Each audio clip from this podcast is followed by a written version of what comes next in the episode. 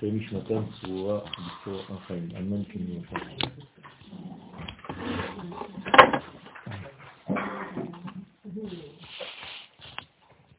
אנחנו הגענו לטור האמצעי בתיקון כ"א למטה, ודא הוא, וזה הרמז של הטעמים דרגה, תראה, טעמי. יש שתי מדרגות, דהיינו, שני מיני מטעמים של אהבה ושנאה. כן, זה הסוגריים של החיים שלנו, אהבה ושנאה. מי שמסוגל לאהוב מסוגל לשנוא, ומי שמסוגל לשנוא מסוגל לאהוב. זה תזה, אנטי-תזה וסינתזה. זה מה שנקרא בתורת הפילוסופיה דיאלקטיקה. אז האהבה והצנעה מפרש דמסיתרא דפיקודין דלה תעשה, מצד שעוברים על מצוות לא תעשה, ממנה דעשיו הממונה של עשיו שהוא הסמ"ם, אי הוא רביע על ישראל, הוא רובץ ושולט על ישראל. כלומר, המצוות, יש בהם או יוזמה אנושית או שמירה אנושית מהדבר. בדרך כלל המצווה היא דבר של עשייה, ולכן המצווה הפשוטה ביותר היא תמיד בעשייה. היא לא בפסיביות, היא אקטיבית. אבל כדי להימנע מלשבור מנגנונים מאוד מאוד עדינים, הקדוש ברוך הוא גם הוסיף מצוות שהן של לא תעשה. זאת אומרת, מצוות ששומרות, שבאות לשמור על המרקם העדין שנמצא במציאות. ומי שחז ושלום פוגם במצוות האלה שלא תעשה, כן, 365, ואי הוא דרגה עליי הוא, והוא עולה במדרגה לקטרג עליהם, אז הוא מעורר חז ושלום את הסמ"ם, כלומר את שרו של עשיו, שהשר הזה, דווקא הוא בא כנקמה, מפני שהמדרגה היא מדרגה של עשייה, שדבר עשוי, וכשפוגמים בדבר עשוי, אז עשיו שהוא עשוי מתעורר. ולכן סמ"ם בא ותוקף ומקטרג. לכן המצוות האלה של לא תעשה, תמיד מעוררות את עשיו על עם ישראל. אף פעם עשיו לא יתעורר על מצוות עשה שאנחנו עושים, אלא הוא תמיד מתעורר על דברים רעים שלא נמנענו מלעשות. ואי תמה, דשלת על שכינתה דאי עם מהון בגלותה, ואם תאמר מם שולט על השכינה שהיא עם ישראל בגלות, הרי בכל מקום שישראל גלו, שכינה גלתה עמהם, אז יכול להיות שהשכינה גם כן ניזוקת, כן? מהתקיפה של עשיו, כמו שהוא שולט על ישראל. כלומר, אם הוא שולט על האנשים, אז הוא כנראה גם שולט על מה שבין האנשים, על השכינה ביניהם. מה אומר הזוהר? האמר הרי אמר הכתוב, אני השם הוא שמי, וכבודי לאחר לא אתן, ותהילתי לפסילים. מה זאת אומרת? זאת אומרת, אני השם, שם הוויה, שמי, וכבודי לאחר לא אתן. כלומר, השם והכבוד, ברוך שם כבוד מלכותו, השם והכבוד זה המלכות, כלומר הגילוי, לאחר לא אתן. פירושו של דבר, אם אני לא משפיע באותה עת על עם ישראל, אני גם לא משפיע, חז ושלום, בחוץ. הצינור סגור לכולם. ולמה אני עוצר צינור באיזשהו שלב? פשוט מאוד, כי אני יודע שחז ושלום, אם אני משפיע מהצינור הזה, יכול להיות שתהיה יניקה.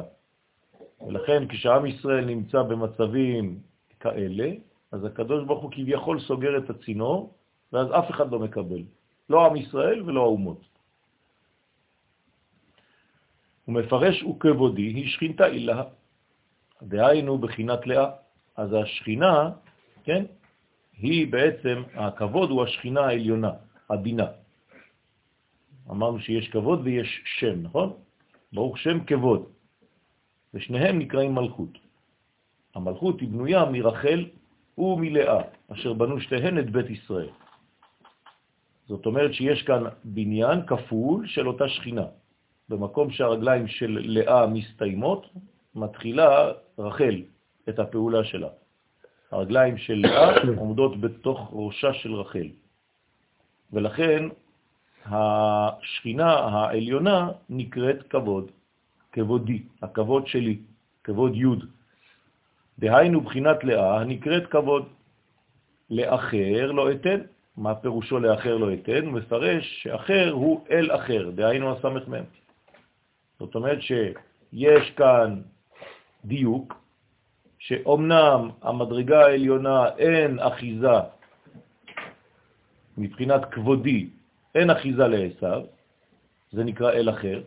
כלומר, אל אחר לא יכול לינוק מג' ראשונות, מהמוחין, מהבחינה של לאה, מהה ראשונה של שם הוויה, לא אתן לו פשוט לשלוט על השכינה העליונה.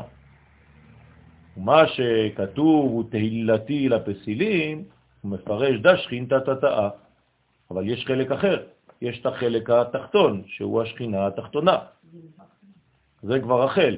אז זוהי השכינה התחתונה, שהיא רחל, הנקראת תהילה, גם עליה לא יהיה לסמ"ם שום כוח לשלוט. כי אם היית חושב שאולי רק למעלה, בגלל שזה למעלה, אז אין שליטה, אולי למטה כן.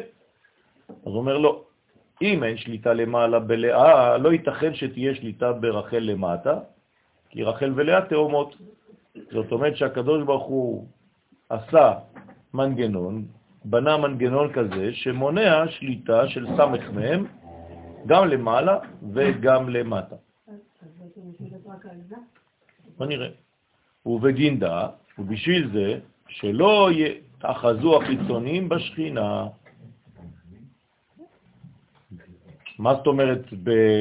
ב... ב... ב... לא יתאחזו החיצונים? הרי כל דבר שהוא לא קשור ליסוד הפנימי נקרא חיצוניות.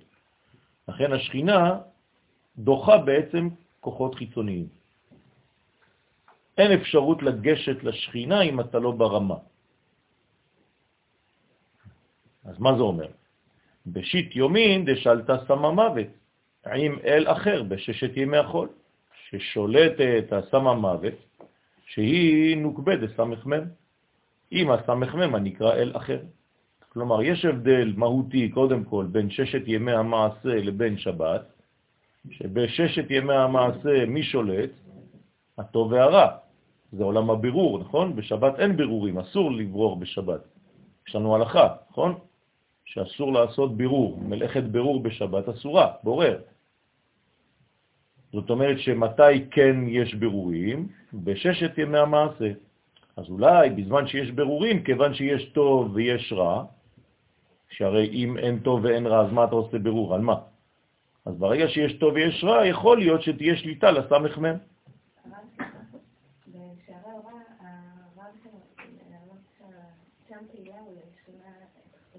כן.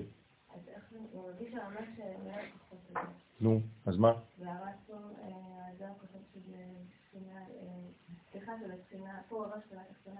כן.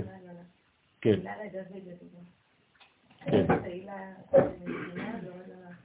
יש, יש, כנראה צריך לראות איך הוא מדייק שם בדבר. אמרנו שתהילה זה לשון הילול, הלל. הלל זה הגדרה. כל פעם שאתה מגביר, אתה בעצם בצד נשי, קודם כל. אז תהילה חייבת להיות נשית. זאת אומרת שזה בעצם כוח של הגדרה של מנגנון, כוח גילוי של מנגנון זכרי כלשהו. עכשיו, לפעמים, וצריך לראות ממש בכתוב איך הוא מביא את זה, כן? למה הוא אומר שזה שכינה תחתונה ושכינה עליונה? יכול להיות שהוא בעצם מקשר בין שתי השכינות ואומר שזה רגליה של לאה, ממש בדיוק.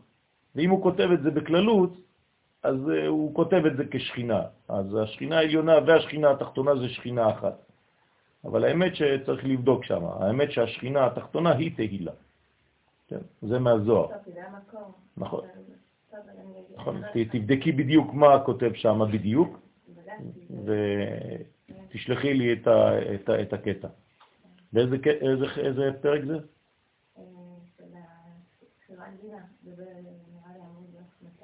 בסדר, אני אבדוק את זה בעזרת השם. תשלחי לי.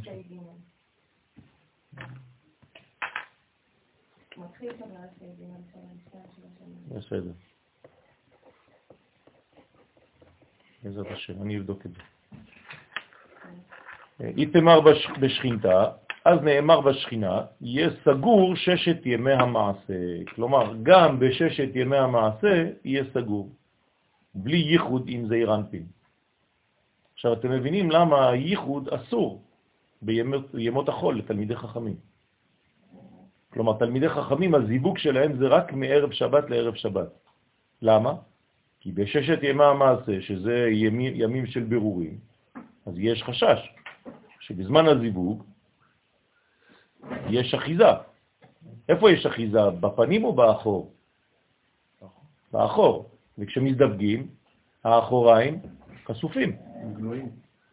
כי הרי האדם והאישה עומדים פנים בפנים. הזכר והנקבה, בזמן שהם פנים בפנים, אז האחוריים חשופים. ואם האחוריים חשופים, אז יש חשש, חז ושלום, לאחיזת הקליפות בהם. ולכן תלמידי חכמים נזהרים בדבר הזה, והזיווג שלהם זה רק מערב שבת לערב שבת. למה? כי בעולמות, בעולמות העליונים זה סגור גם כן. כתוב יהיה סגור, השכינה יהיה סגור שער. ששת ימי המעשה. שזה השער. השער, נכון? שער הפונה קדים, ככה כתוב בפסוק. השער הפונה למזרח יהיה סגור. מתי? בששת ימי המעשה. ומתי הוא פתוח? כתוב, ובשבת ייפתח ובחודש ייפתח. אבל זה סגור בששת ימי המעשה. כלומר, מה זה סגור? גן נעול, אחותי קלה. זאת אומרת שאין ייחוד עם זעיר אנפין בששת ימי המעשה. למה זה רק לתלמידי חכמים ולא... בגלל שתלמידי חכמים נזהרים, זה לא שזה רק בשבילם. אם סגור למעלה, אז מה יש לחפש למטה? אין למטה. לכן תלמידי חכמים לא עושים. בני האדם. כי בני האדם אה, הם לא יודעים, הם לא תלמידי לא, חכמים. לא, אבל בסדר, נו, זה, כמו שבשבת אה, יש דברים שאנחנו נמנעים מהם ובששת ימי המעשה אנחנו עושים. אז אי אפשר... גם הדבר הזה נכון, צריך להיות מוגדר נכון. בהלכה. למה זה דווקא לתלמידי חכמים ולא לשאר? זה לא לתלמידי חכמים. ההלכה לא אומרת שתלמידי חכמים אה, זה המצווה שלהם. לא. הם פשוט יודעים. הם נזהרים שלא להתאחד בשבוע. זאת אומרת, צריך לשלוט בזה. אנשים רגילים לא שולטים בדבר הזה, אז אי אפשר לעשות הלכה לכל העם בצורה כזאת. אבל מי שהגיע למדרגה של תלמיד חכם, אז הוא נזהר בדבר הזה, כי הוא יודע מה ההשלכות של האחיזה הזאת. ולכן... בגלל זה אנחנו מתאמצים לעשות לשם מחוץ כל השבוע? לא, לא... לא, זה, זה, זה כן, אבל זה גם בשבת אנחנו אומרים לשם ייחוד. העניין זה שאנחנו כל הזמן נזהרים שלא לעשות מדרגות שהן לא מתאימות או מתואמות למה שקורה בעולמות העליונים. אם בעולמות העליונים אין זיווג בשלב מסוים, לא ייתכן שלמטה יהיה זיווג. עכשיו, מי יודע את זה? רק מי שנקרא תלמיד חכם. מי שלא נקרא תלמיד חכם, מבחינתו הוא חי בעולם גשמי, שאם יש לו תאווה וחשק, אז ההלכה אפילו מתירה לו.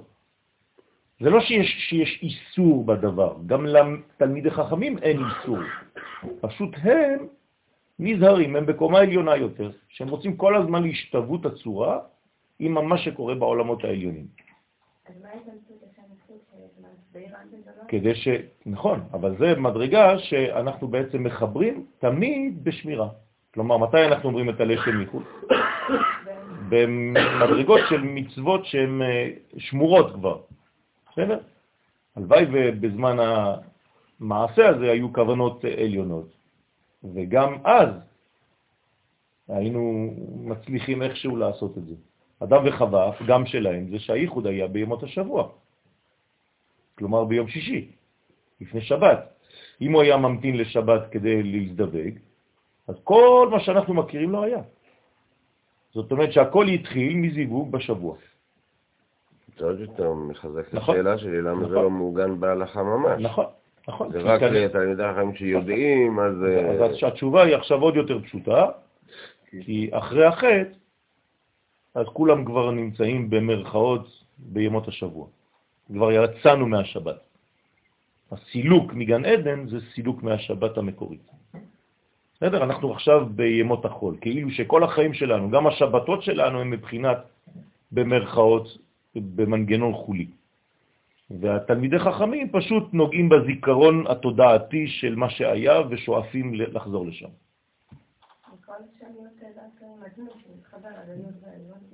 נכון, נכון, נכון. זה, זה, זה בדיוק מה שתהיה מהמעשה. אז צריך לשמור עליהם בסוגריים, עם שתי יהודים.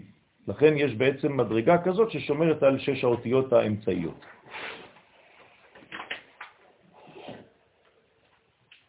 כדי שלא יתאחזו בהחיצונים השולטים אז. אבל בשבת ובראשי חודשים, כן, זה המשך הפסוק, כן, ובשבת ייפתח ובחודש ייפתח. כלומר, בראש חודש ובשבת, מה קורה? השערים פתוחים. זאת אומרת שהזיווג אפשרי. לכן בשבת ובראשי חודשים, דלה שלטין ממנן בישין, אין אה, ממונים של רשעים.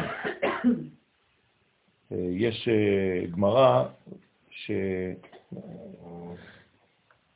שאונקלוס, כשהוא רצה להתגייר, אז הוא שאל את רבי עקיבא,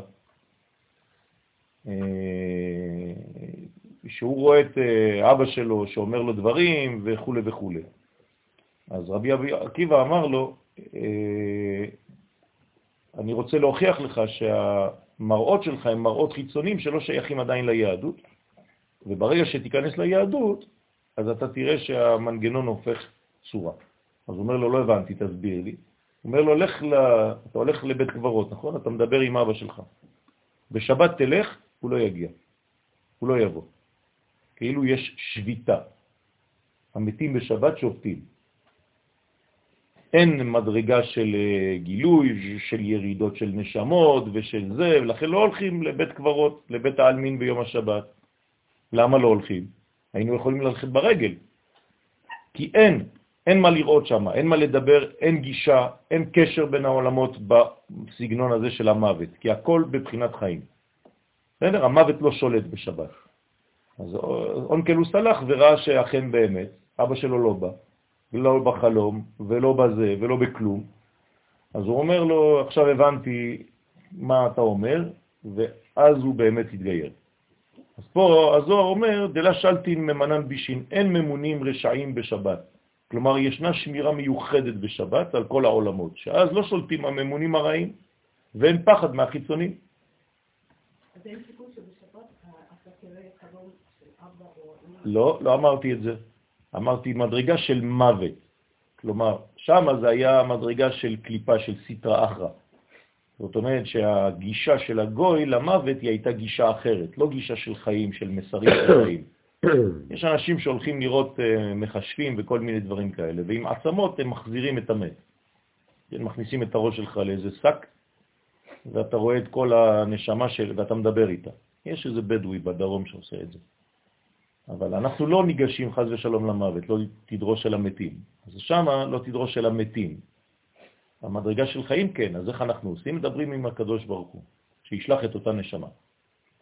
כן, זכותו תגן עלינו. אנחנו לא אומרים זכותך תגן עלינו. כן, גם אם אני רוצה לעשות אה, הילולה ולהרים כוס אה, של אה, מחיה לעילוי נשמת רבי יעקב אבו חצירה, כן, אז אני לא אומר, אני לא מדבר איתו, כן, אני מדבר עם הקדוש ברוך הוא ואומר לו, כן, שזכותו של הצדיק תגן בעדנו. לא אומרים זכותך תגן בעדנו, אלא הדמאיר עננו. כן, בזכותי דבר יוחאי עננו, וכו'. לכן אין פחד מהחיצוניים, כי בשבת אין חיצוניות, הכל פנימיות, לכן אסור לצאת בשבת. מה זה לצאת? לצאת לעבור את הגבול, את התחום של שבת, אפילו אם אתה לא עושה כלום, כן, גם ברגל.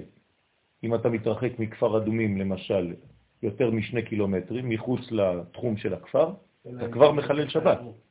כן, אמרתי מחוץ לתחום. בסדר? זאת אומרת שאתה כבר מחלל שבת. וגם אם אתה לא עושה שום דבר, קל וחומר, אם אתה ברכב או בזה, כבר חז ושלום זה כבר חילול, אתה כאילו מוריד את השבת למדרגה של חולים. זה נקרא לחלל. אתה הפכת את השבת לחול. כלומר, הקדוש ברוך הוא נתן לך מתנה שאין אחיזה בחיצונים, ואתה בעצמך נכנס לחיצונים, חז ושלום. אתה שובר את ההרמוניה הקוסמית. אז איתמר בה, אז נאמר בשכינה ביום השבת ייפתח. אז ביום השבת יש פתיחה, וביום החודש ייפתח, שאז, כן, פתח יסודה פתוח, פתח יסודה פתוח, בסוד הייחוד עם זה הרמפי.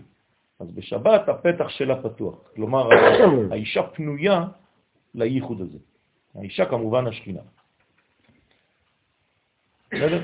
אז יש אה, מנגנונים שצריך להיזהר, וזה בדיוק העניין של הלימוד.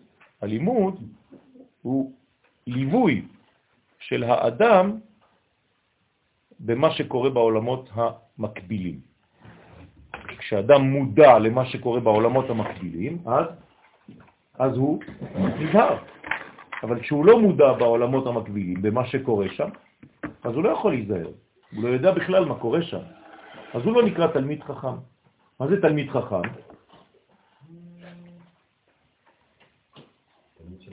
תלמיד של חכם. יפה.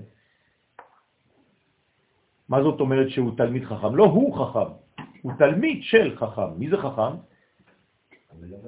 חיים. חוכמה זה חיים. כלומר, הוא תלמיד של החיים. תלמיד חכם זה תלמיד של מדרגת החיות. זה נקרא מה שנקרא חוכמת הקודש. ומה קורה לחוכמה כזאת? היא בעצם פועלת על האדם ומשנה אותו. כן, זה חוכמת הקודש. כמו שמתחיל הרב קוק בספרו, איזה ספר? אורות הקודש. יפה, ככה הוא מתחיל. חוכמת הקודש היא חוכמה פועלת, שמשנה את הרצון, את הנפש של מי שלומד אותה. כן כל החוכמות החיצוניות, שהן לא עושות שום דבר לבן אדם, פשוט לומד אינפורמציה. פה האינפורמציה הזאת היא חוכמה שיש לה ידיים, שבעצם היא חודרת בנו. כשאנחנו לומדים עכשיו זוהר, אנחנו לא מרגישים את הדבר הזה בשלב הראשוני, אלא אם כן אנחנו ממש ממש עדיני נפש, ויש אנשים כאלה שמסוגלים לחוש רגשית את מה שקורה בזמן הלימוד. אבל בדרך כלל אנשים לומדים את זה שכלי, עד שלאט לאט זה מתעכל ויורד להם לקיבה. אדם שלם, הוא לא לומד תורה בצורה כזאת. כל כולו לומד. השכל, הדמיון, הרגש, הכל פועל באותו זמן. כי הוא בולע את התורה, הוא אוכל אותה. אז זה מה שהם עושים. מה זה תלמיד חכם? תלמיד שהופך להיות המתלמד כן, של מה שקורה בעולמות העליונים של החוכמה של החיים. אז הוא קשור לבחינה של חיים, לתוכן של חיים. לכן כל מה שאנטי חיים, אז הוא דוחה אותו באופן אוטומטי. עד שהוא הופך בעצמו להיות בצורה כזאת בחיים שלו. כלומר, אם אה, חז ושלום נותנים לו משהו לאכול שהוא לא בבחינת כשרות, אז הוא ידחה אותו, אפילו שהוא לא יודע שזה לא קשה, הוא יקיא. מיד, הגוף שלו כבר פועל. זה כבר לא שכלי, זה כבר לא כלום. הוא פשוט יאכל את זה ויקעב לו הבטן ושלשולים והקאות. למה? כי פשוט מאוד תכונת הנפש שלו כל כך שלמה שזה כבר מזיק לו. רק על ידי ריח הוא מריח משהו והוא יודע אם זה טוב לנשמתו או לא, וטוב לגופו או לא. ככה צריך להיות, וגם בשבת. לדעת מתי שבת נכנסת, לא בגלל שזה כתוב בשעון וכל חמש דקות אתה מסתכל בשעון, אלא פשוט אתה חש, לא רק בנשמה, אני מדבר על הגוף עכשיו. נשמה זה בוודאי, הנשמה היא כל הזמן בשבת. אני מדבר דווקא על הגוף, שהגוף יחוש את המדרגה הזאת, שאם אני מרדים אותך שבועיים ואני מאיר אותך, אתה יודע בדיוק איזה יום אנחנו, לפי תכונת הספירה של אותו יום. זאת אומרת, היום זה מתאים ל... אני מריח שישי, מה? כאן מביא ראיה בכמה אופנים איך שאין החיצונים שולטים במלכות. אז הזוהר אומר לנו בפירוש שהחיצונים לא שולטים במלכות. אין שליטה לחיצונים במלכות. זה נקרא וכבודי לאחר לא אתן, כן? אני השם הוא, שמי וכבודי לאחר לא אתן. ידבור. מה? יפה. היי, זכינו. טוב.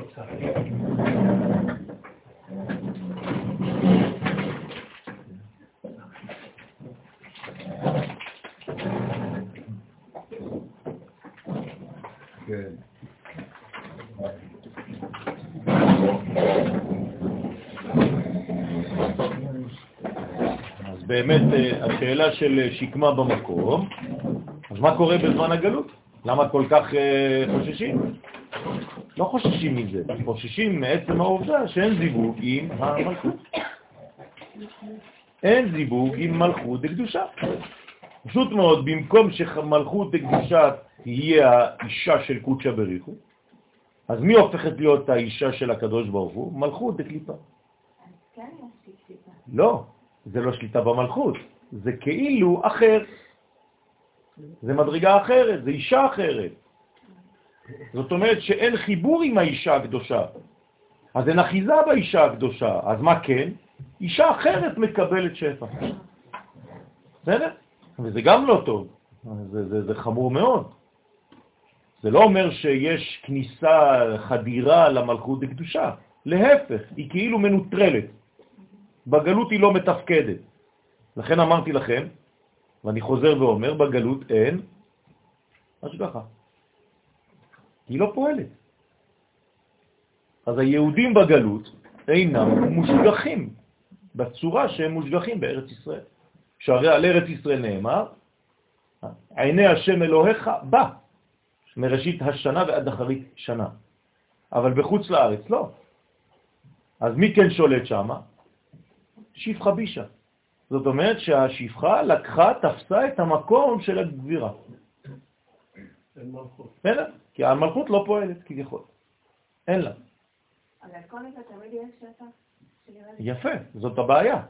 השפע יורד, אבל הוא יורד בגלל מדרגה אחרת שגנבה בעצם את השפע שהיה אמור לעבור דרך המלכות לקדושה.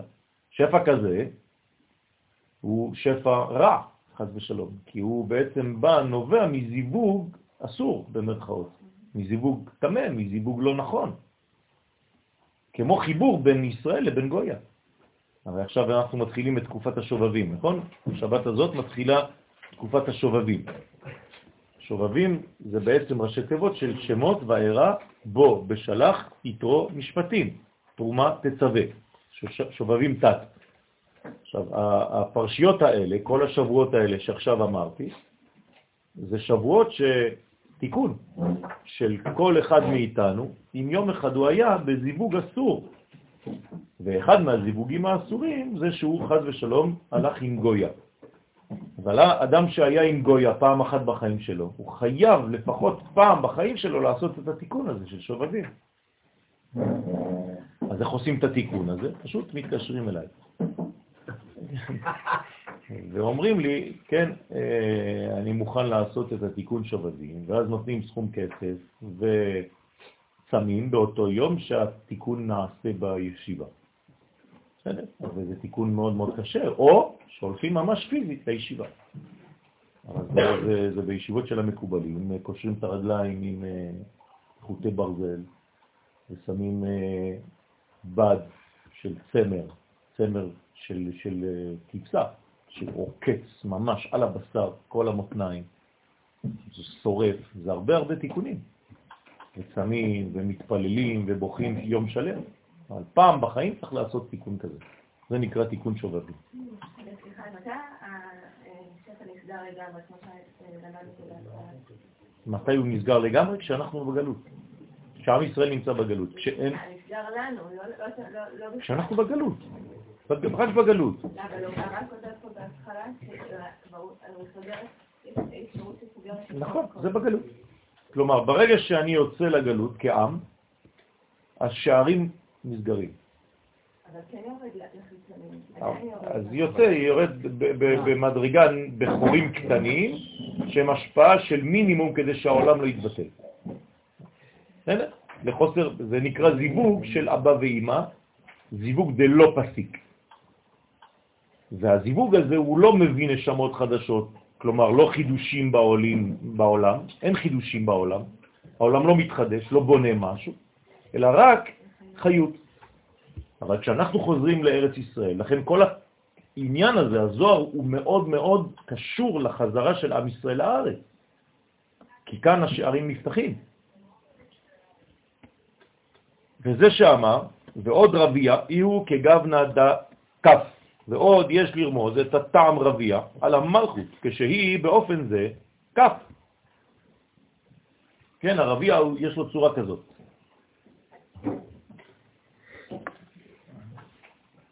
צחי, איך אתה שר רביע? רביע. בסדר, יש לנו מומחים בכל תחום פה. לא, לא, בסדר, כולנו מרוקאים. בירושלים. ביאלנה. כשהיא רבועה ורבוצה בתוך כף כפופה. זה כאילו קיפול, זה כאילו דבר שסגר את עצמו, מקופל, כמו עובר, נכון? תנוחה עוברית, שכאילו סגרה את עצמה כדי לא להתפשט. שאז היא כופפת את רגליה, שלא יתאחזו בה החיצונים. עכשיו, אתם מבינים למה התנוחה הזאת חוזרת גם אצל אדם בדיכאון. למה אדם בדיכאון לא מסוגל לפשוט את רגליו במיטה כשהוא ישן? הוא מתקפל, כי בתכונה הפנימית שלו, אם הוא היה מתיישר, הרגליים שלו היו נותנות את הכוחות שלהם לחיצוניות.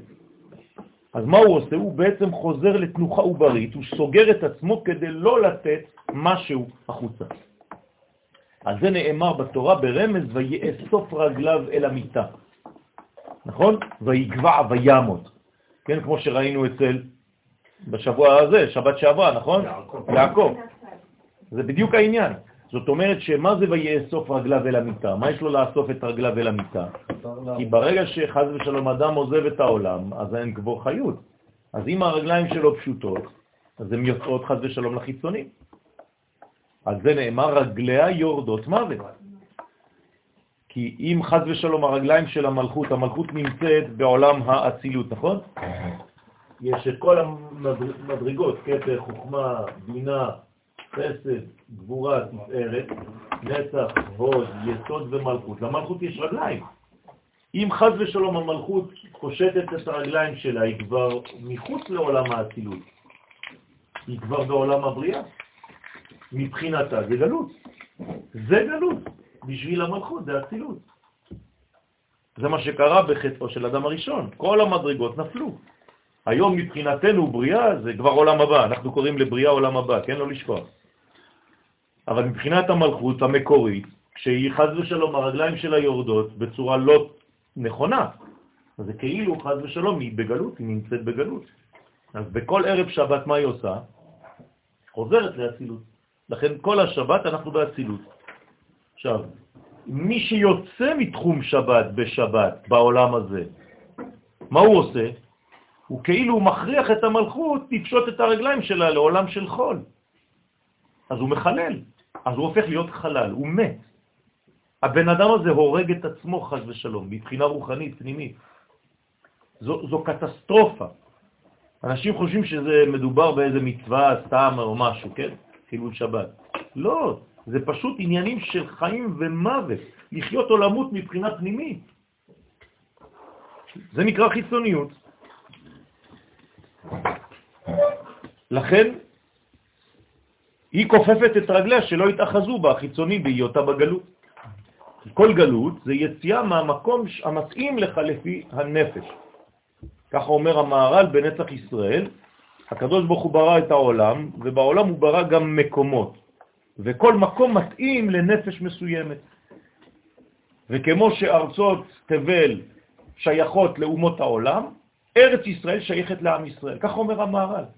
ולכן גלות זה פשוט כשעם ישראל נמצא מחוץ לארצו. אז נכון, אחרי זה אתה יכול לעשות לי כל מיני דרשות וזה שהבית כנסת שלך זה בחינת ארץ ישראל, אבל זה לא העניין. לא צריך לזייף. זה במצבים שאי אפשר אחרת, נכון. אבל בזמן שאתה יכול להיגאל ואתה צריך להיגאל, אל תמשיך למשוך את הגלות. אבל כל ירידה מהצילות בראייה, כן. זה גלות כלשהי. נכון, נכון. גם הקדוש ברוך הוא כשברא את העולם, זה גלות, בוודאי. גלות זה הכרח. נכון. הקדוש ברוך הוא ברא חושך. הוא הכניס את עצמו למנגנון שהוא יציאה, כדי לברוא את העולם הזה, כדי לתת לנו מקום, להיות בו. אבל מה אנחנו צריכים לעשות? להחזיר את הכל לאצילות. אני אגיד לכם את זה במילים יותר פשוטות, לחזור לגן עדן. הרי גורשנו מגן עדן בדמותו של אדם הראשון. אנחנו צריכים לחזור לגן עדן. היום חוזרים לגן עדן. זאת המגמה. בסדר? עכשיו, מה יש בגן עדן, זה צריך ללמוד. איך אני מזהה שזה כבר הגן, או לא. בסוד הכתוב, ויאסוף רגליו אל המיטה, הנה, ברוך שכיוונו. כמבואר בליקוטי תורה, כן, פרשת חיי שרה, בפסוק לספוד לשרה ולבכותה. שם גם כן, כן, אוספים את הרגליים אל המיטה. ולזימנין כגבנדה כף, ולפעמים כשהיא עומדת אחור באחור עם זעיר אנפין, תשימו לב לכף היא הפוכה, לגמרי, לא רק הפוכה בתנוחה, גם למטה, הראש שלה כבר למטה, והיא הפוכה, אז היא אחור באחור עם זעיר אנפין. אז היא כן כף מהופכת שפניה לאחור. גם הפוכה וגם הפוכה, פעמיים הפוכה. הפוך זה הפוך. כי בת מלך פנימה, כל כבודה בת מלך פנימה. אם היא לא פנימה, אז היא חז ושלום מבחינת חיצוניות. וזה הסוד של העניין.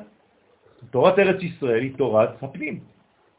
היא לא תורת החוס, זה נקרא תורת ארץ ישראל, זה הזוהר, הזוהר הוא פנימי, לכן זה נקרא תורת הפנימיות, כי זה פנים, וזה פנים. תורת חוץ לארץ זה תורה חיצונית, שבזוהר עצמו הוא מכנה אותה שפחה. אני לא ממציא כלום.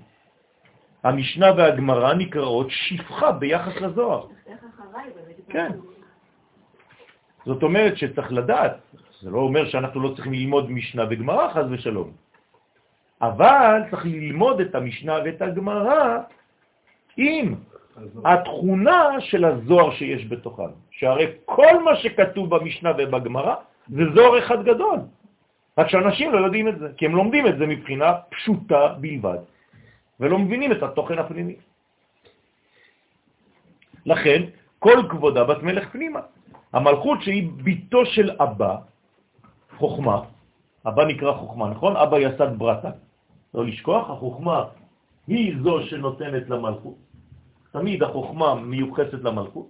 האישה, כן, אני אומר את זה מבחינה פסיכולוגית, הגבר הראשון שהיא פגשה בחיים שלה זה אבא שלה. לכן היא, היא, יש לה איזו דמות אבהית, ולכן זה כל כך חשוב להיות אבא נכון. עם הבנות. כי אם אתה לא אבא נכון, אז הבת שלך בעצם נגאלת מכל הדברים. וחז ושלום קורים דברים בחיים שפשוט מזעזעים אותם מבחינה זוגית.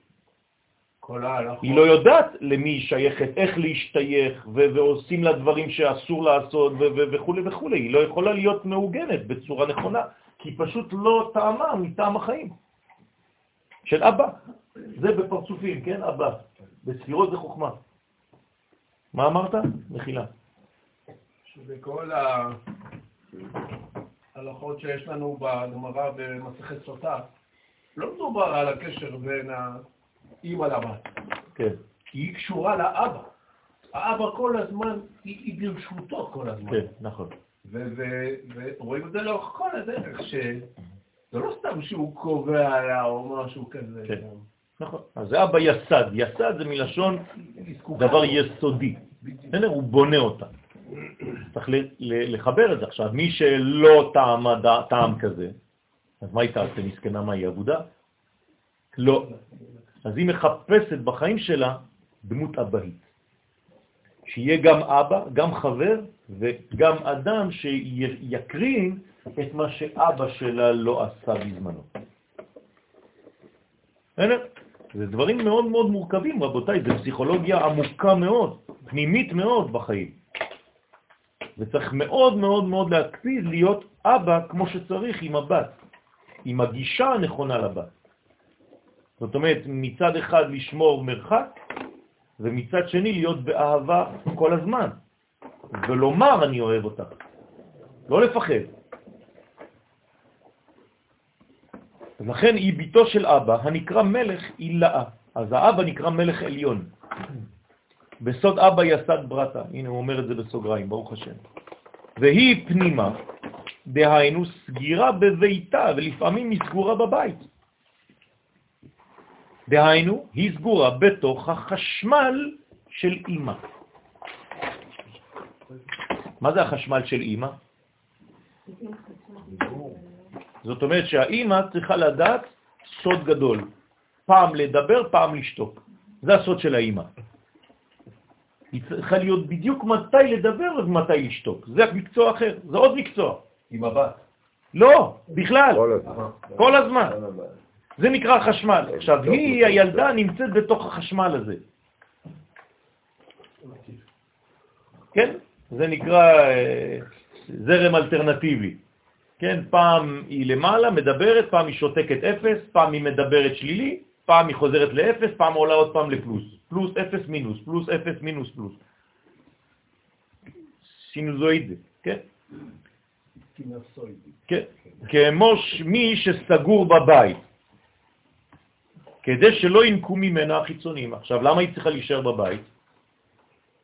יש ספר של הבן ישחי, מי שקורא אותו היום, כן, קוראת אותו היום, היא, היא, היא פשוט אה, משתגעת. זה, זה, זה ספר מיוחד רק לנשים. מי שהיום אתה נותן את זה לקרוא, יגידו לך אה, הפגנות, לא יודע מה, עוד ימציאו עוד איזה קבוצה של, אה, ש, ש, כן, שעוברים שתיקה אחרת. כן. אז זה, זה, זה פשוט, הבן ישחי אומר שצריך להיזהר מאוד איפה הבנות יוצאות. צריך להיזהר מאוד, להקפיד איפה הן הולכות לבלות. לא להפקיר את הבנות, צריך להיזהר מאוד לשמור עליהן. שלא חז ושלום תהיה יניקה לחיצונים. הולכות להתבלות. והיא היא סיהרה קדישה, והיא נקראת לבנה קדושה. כן, גם לבנה וגם קדושה. למה, למה קוראים לה לבנה? כי היא מלאה. היא מלאה ממה? מהאור של מי? של החמה. כן, לא של חמתה, כן? של, של החמה, של, הש, של האור הגדול. זאת אומרת שהיא צריכה להיות כל הזמן מוארת. אז ברגע שהיא מוארת, היא נקראת לבנה. אם לא, היא רק ירח. אז קוראים לה חתיכה. כן. ראיתי חתיכה. אבל אם ראית לבנה זה משהו אחר. לבנה זה קדושה, קידוש לבנה. זאת אומרת, אנחנו מקדשים כשזה מלא, כשזה הולך להיות מלא, כשזה בכיוון של המילוי. עד 14 לחודש, כי אחר כך זה כבר מאוחר, היא כבר מלאה, מה אתה, מה אתה רוצה לקדש? אתה מקדש כשהיא בתהליך בנייה, מז' עד י"ד, זה ספרדים, כלומר לפי הקבלה. והיא נקראת לבנה הקדושה. לכן צריכים לשומרה שלא ינקו ממנה החיצוניים. ולכן לעולם לה הסתכלת בחמה בישה, לעולם לא הסתכלה בחמה הרעה שהיא נקראת גהנום. כלומר, האישה הזאת, אם חז ושלום היא חשופה וכולם רואים אותה, וכל החיים שלה זה אינסטגרם ותמונות וזה, וכולם היא חשופה, חז ושלום, זה לא טוב. זה כאילו חז ושלום היא ניתנת, זה פריצות. זה נקרא גהנום, חז ושלום. מה זה גהנום? גיהנום פירושו של דבר בור עמוק. גי בן הינום. זאת אומרת, איזה מין ודי ענק, כמו שאול. זה נקרא גיהנום. למה? כי יש בעצם חור, יש ריק. אתה הגעת לתחום של העולם ואתה פשוט נופל לתהום. אז זה נקרא סם המוות. נוקבה בישה. והיא נקבה רעה של הסמך מהם. אז כמובן, אם אין נקבה של הקדושה, אז יש נקבה אחרת שמופיעה במקומה. הרי אין ריק בעולם הזה, אין ריק. אז במקום שאין מדרגה, תבוא מדרגה אחרת, לתפוס. אז כל שכן אל אחר, שהוא הסמך מהם. עכשיו, היא לא באה לבד, האישה הרעה במרכאות. גם הגבר שלה בא יחד איתה, אז הוא נקרא סמך. היא נקראת נחש, והוא נקרא סמ"ם, והוא רוכב עליה, ושניהם באים יחד. כלומר, זה או עני ורוכב על חמו, משיח, או חז ושלום, כוח אחר, סמ"ם, רוכב על נחש. נחש. תמיד זה יבוא ככה. לכן בלעם רצה לרכב גם הוא על אתון, כדי להראות שהוא כאילו האנטיתזה של הקדושה. כלומר, הוא משיח במרכאות, חז ושלום. אתם מבינים? אם אין משיח לישראל, יש בחינת משיח לאומות העולם. הם גונבים מאיתנו את המשיח. אז ברגע שהמשיח אמור להגיע, במקומו בא משיח אחר, כמובן משיח שקר וזיוף אחד גדול. ואנחנו אוכלים אותו עד היום. אז ודאי שאינו יכול להסתכל בה, כי כוחו חלוש ופחות יותר מכוח של בת זוגו. רוצה לומר שכל הקליפות אינן יכולות להסתכל וליהנות מהפנים של המלכות, אלא מאחוריה. אז אמרנו שאין אחיזה במלכות דקדושה, אז מה הם עושים? הם מנסים לאחוז באחוריה של המלכות. מה זה אחוריה המלכות? מי יכול להסביר לי מה זה אחוריים של המלכות? מה זה הגב שלה? החלק התחתון שלה נקרא אחוריים, בסדר? מטבור ולמעלה זה נקרא פנים, מטבור ומטה זה נקרא אחור. לא רק פנים ואחור, face and uh, back, אלא למעלה ולמטה. למעלה זה פנים, למטה זה אחור. ולכן כשהיא בקטנות, היא עומדת אחור באחור עם זה אירנפי. אז כדי לשמור על המצב הזה, מה קורה? הרי יש מצבים שהמלכות של הקדושה היא עדיין קטנה, נכון? אנחנו בונים אותה כל הזמן. אז כשהיא קטנה, היא לא במצב של זיווג. אז איך היא צריכה לעמוד עם הגבר במרכאות? אחור באחור, ששני הגבים שלהם, הגבות שלהם, דבוקים. למה? כדי להראות פנים מכל צד. נכון? כמו בתורת לחימה. נכון? כשיש שניים נגד עשרה, הם צריכים לעמוד גב אל גב. ואז הם מסתובבים, ההוא מאחוריי שומר על חמישה, ואני פה שומר על חמישה. אם לא, אי אפשר. ואם אנחנו שלושה, עוד פעם, גב, גב, גב, כדי שהפנים שלנו נגד האויב. כי אסור לחשוף את הגב, כי באים ותוקעים לך סכין בגב. אז במצב שאתה קטן, תמיד תראה פנים ולא אחור. תיזהר מאחוריים. זה מה שעושה המלכות, כשהיא בקטנות. מתי היא בקטנות? בגלות. בגלות היא בקטנות המדרגה. מה זה קטנות? אין לה מוכין, כלומר אין לה מה זה מוכין בספירות? אבא ואמא. יפה שזה באותיות מה זה? י' וה'. אין לה י' וה' של שם הוויה. אז אם אין לה י' וה', מה יש לה? רק ו' וה'. בסדר? למעשה הקו, אני מסתכל מבחינת האותיות, אני אולי קצת מקדים, אז יש לה את היוד וגם את הוו, או שיש שם רש, אבל לא משנה. היוד היא מאופכת, וגם הכף מאופכת. כן, יש, יש, יש הרבה, נכון. תלוי איך כותבים את האותיות גם. לא, אני מדבר על ה... על הכף אני יודע. תלוי איך כותבים אותה גם. נכון. איך אתה כותב כאן. אז מה שאני רוצה להסביר לכם זה שיש י' כ', אני כותב את זה ב-H, כן? ו' כ'. נכון? אתם זוכרים מה כתוב על עמלק? על עמלק.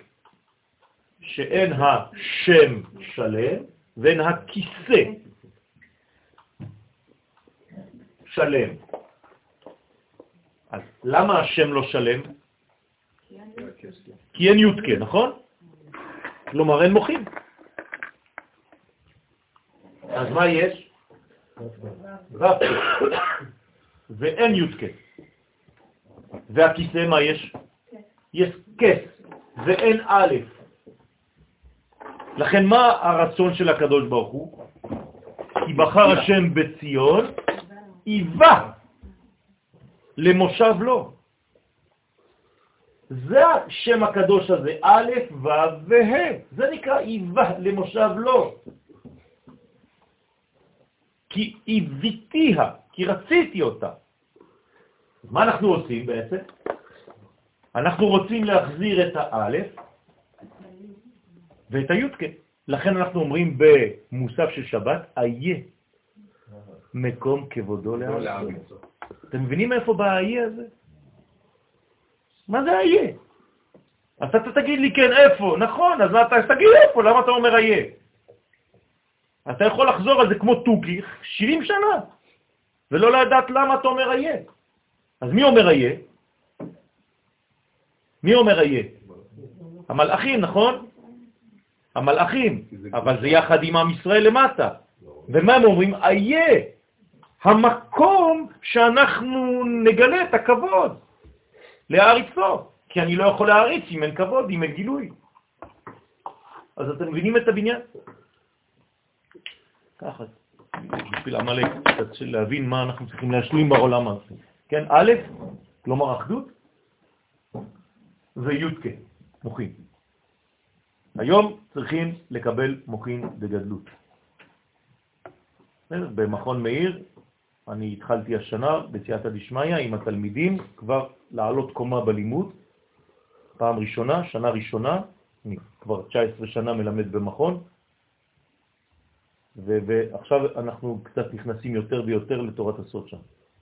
בכלל, כל השיעורים של כל המלמדים שם, של כל הרמים, של כל הרבנים, הכל עלה. זה לא שישבנו ועשינו איזה פורום. באופן טבעי, זה, זה הפלא, אני מתפלא מהדבר הזה. כולם שינו את, את התפיסה, את הגישה. אתה רואה איך הדברים, כן, צריך, צריך קצת לזהות, צריך להסתכל קצת בפרופורציות על הדברים, אתה רואה שכל התורה הופכת להיות יותר ויותר עמוקה, בכל הלימודים, בכל השיעורים. אז ברוך השם זה, זה הבניין. אז לכן כשהמצב הוא בקטנות, אז אין את זה. עכשיו אנחנו לא בקטנות, רבותיי. אנחנו כבר ביניקה. יניקה זאת אומרת שאנחנו בתהליך גדילה מאוד מאוד מואץ, כן? ובעזרת השם, בקרוב אנחנו כבר נגלה כבר את המוחים דגדלות. ואנחנו יכולים להשתתף בדבר הזה על ידי זה שאתם באים לשיעורים. לבוא לשיעור זה לא לעשות טובה לי או לכם, זה לעשות טובה למי? לקדוש ברוך הוא, לשכינה, שהיא תתגלה.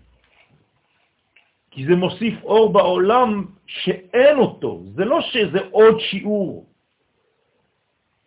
יש הדף היומי מיליונים, אבל זה אני לא מדבר על זה.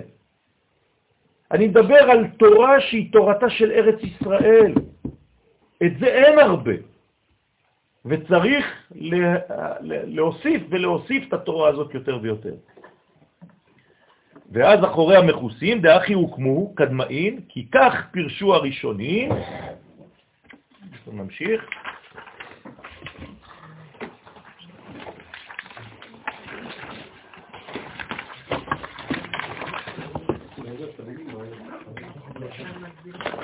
אה,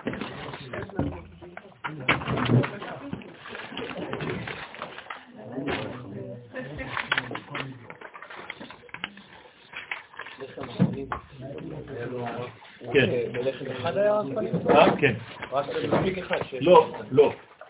זה שני לחמים שלכן צריך לתפוס את הלחם בשבת, כשאתם מרימים את החלות, אתם בעצם, מה, מה, איך אתם מניחים את החלות? גב אל גב.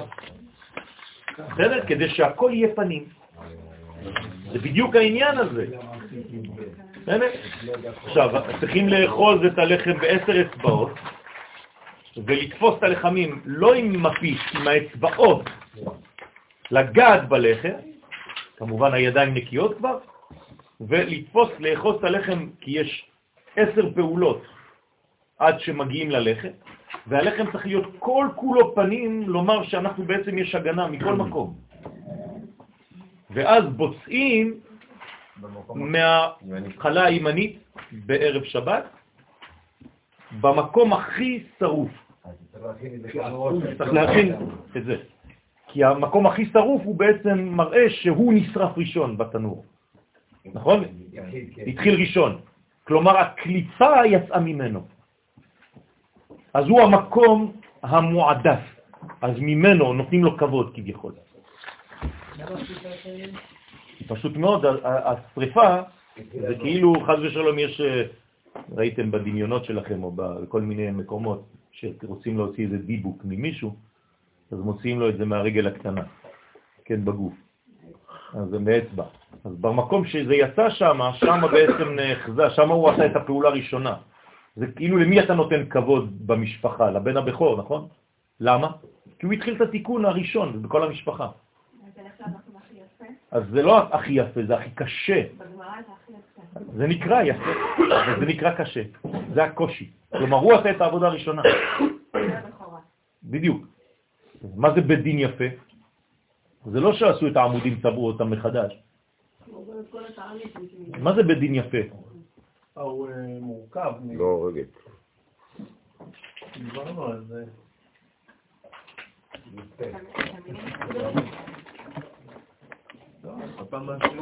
מה נקרא בהלכה בית דין יפה? בתורה. זה נקרא בית דין שהוא לא קטלני, זה משהו אחר. שהוא לא גזר דין. ששופט את ישראל ומושיבם על אדמתם. איזה יופי. פשוט מחזיר את האנשים למקום שלהם. מה אתה שופט אותו שם ואתה מש- משאיר אותו שם אחרי הדין? תגיד לו, זה לא המקום שלך, תעוף מפה כבר. זה נקרא יפה. כלומר, מתי אתה הופך להיות אדם יפה? התורה שלך יפה? כשאתה מחזיר את עם ישראל לארצו. זה נקרא תורה יפה. לעולם לא חזה חמה פגימותא דסיהרה, לעולם לא ראתה חמה את פגימתה של הלבנה. כן, כך אומרת הגמרא בראש השנה. מה זאת אומרת? מה? פגימה. פגימה זאת אומרת שהלבנה לא, לא שלמה. הוא מפרש הטעם, דבזימנה דחמה נפקא ממזרח, כי בזמן שהחמה, השמש יוצאת מהצד של המזרח, הנקרא פנים. זאת אומרת, איך נקרא בעצם המזרח? פנים. הוא נקרא גם קדים, נכון? עם קוף. הפונה קדים, קדימה. כשאני אומר קדימה, קדמה, איפה זה? זה מזרח, תמיד. זאת אומרת, איך אני מסתכל על ארץ ישראל? תמיד עם הפנים כלפי ירושלים. והגב לים. בסדר? עם הגב לים, יש שיר כזה? בסדר, עם הראש לשם. תלוי מאיפה אתה בא. לא, ככה מסתכלים על ארץ ישראל, אבל עם הגב לים והפנים לירושלים. זה תלוי איפה אתה נמצא בגלובוס. לא, אבל זה מעל לא, בסדר, אני מדבר על ארץ ישראל, כשאתה בארץ ישראל. בסדר? רק בארץ ישראל. כשאתה בארץ ישראל. כן, זה מה שאני אומר, בארץ ישראל. פה גם כן אנחנו הפוך. נכון, פה זה- זה- זה מדרגה הפוכה, אבל אני מדבר מבחינה עקרונית, כן, כן, זה ים אחר. אבל מבחינה עקרונית, ככה צריך להסתכל על ארץ ישראל. כלומר, אם אני אומר לך למשל אה, דרום, זה דרום ביחס ליד הימנית שלך. כלומר, הדרום הוא בבאר שבע, אם אני מסתכל כלפי ירושלים והגב שלי בים. אז הדרום בבאר שבע, הצפון, כן, למעלה, בנהריה. ככה מסתכלים על ארץ ישראל. אז, אז בזמן שהחמה יוצאת, לכן אנחנו לא הולכים לכיוון הצפון. כלומר, המושג מצפן הוא לא נכון. בסדר? כי מה זה מצפן? מאיפה זה בא? מהגויים. הגויים הם כל הזמן אומרים שהוא איבד את הצפון. אנחנו אסור לנו לאבד את המזרח. בסדר? נכון. המפות אה, שהיו מוצפנות היו נכון, לכן, לכן אני אומר, צריך להיזהר. דרך אגב, אנחנו אומרים את זה, אבל בלי לדעת, גם הם אומרים את זה, וזה נשאר להם, וזה הפוך על הפוך. אם אתה רוצה לכוון, אתה אומר אוריינטציה, נכון? וזה נקרא אוריינט. אוריינט, זה מזרח. אז הם שמרו משהו שהם לא יודעים אפילו מה הם אומרים. אבל מצד שני הם אומרים, איבדת את הצפון, perdu le nord. הצפון מאורגן בשמיים וכל השאר מאורגן בארץ. כן, נכון. אז צריך להבין איך... הצפון לא משתנה כי הוא מאורגן בשמיים, כן. לא משנה איפה אתה נמצא, אבל מבחינת הארץ זה תלוי איפה אתה נמצא. נכון, נכון, תמיד זה, זה אה, איפה אנחנו נמצאים. אז אם אתם רוצים, תורידו אפליקציה שנקראת ג'חנון, כן, ואז יש לכם תמיד ירושלים, בכל מקום. לא, אני לא צוחק. יש לי אפליקציה כזאת בטלפון, קוראים לזה ג'חנון. ואיפה שאתה נמצא בעולם, תמיד אתה רואה רק את ירושלים. איך אני עושה עמידה? אני נמצא בחורים שם. כל הזמן חושך, אין לך אפילו שמש, אתה לא יודע איפה היא זורחת, איפה היא שוקעת. כל הזמן צבע כזה. גם בשחרית, אני מתפלל בצבע כזה, בחוץ. ואומרים לך, זה בסדר, כל הבית כנסת שמים- מניחים תפילין והכל חושך. השם ירחם. אפשר לראות את הכיוונים גם באיך זה מתבטא בספירות. מה זה? זה צפון, דרום... אה, בוודאי, צפון זה הגבורה, חסד זה דרום, מזרח זה תפארת, ומלכות זה מערב. אוקיי? ורוצה להסתכל פנים של המלכות. כן, בפנים של המלכות. סיירה חזרת, אנפהה, מיני, כגב נדה. אז לכן הירח הלבנה הופכת את הפנים שלה כמו הכף ההפוכה הזאת. מיד הלבנה חוזרת פנים ממנה באופן הנזכר, כי אין זון דקליפה יכולים להסתכל בפנים אלא באחוריים. אין להם אחיזה בפנים, אלא באחור. אז אנחנו צריכים להפוך את הכל לפנים, למצב של פנים, כדי שתהיה שמירה. דווקא בגלל שאתה קטן, דווקא בגלל שאתה חלש, אל תסובב את הגב לאויב, אף פעם. כן, תסתכל עליו, כי אתה יכול לזהות כל תנועה. ואיפה אתה צריך להסתכל באויב? בעיניים. אף פעם לא בגוף שלו. עוד פעם אני חוזר לתורת לחימה. בתורת לחימה לא מסתכלים על הרגליים או מה הוא יזיז הגוף, כלום, בעיניים. אם אני אסתכל בעיניים שלך אני רואה הכל. כל תנועה שאתה הולך לעשות אני רואה אותה. כי העין לפני התנועה יש איזו ויברציה קטנה שאתה צריך ללמוד לזהות, ואז לפני שהוא מתחיל לעשות משהו, לפני שהוא מרים את הרגל, בום! בסדר?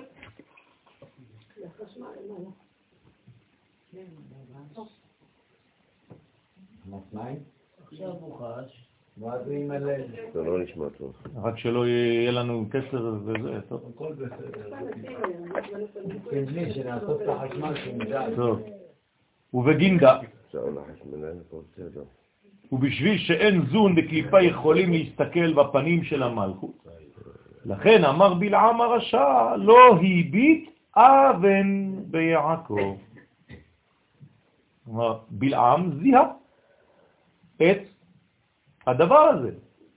הוא אומר, אי אפשר להסתכל, לא הביט אבן ביעקב, קליפת אבן אינה יכולה להביט במלכות הנקראת לפעמים יעקב. השם הזה זה גם כוח, כן, און, ובשליליות זה אבן.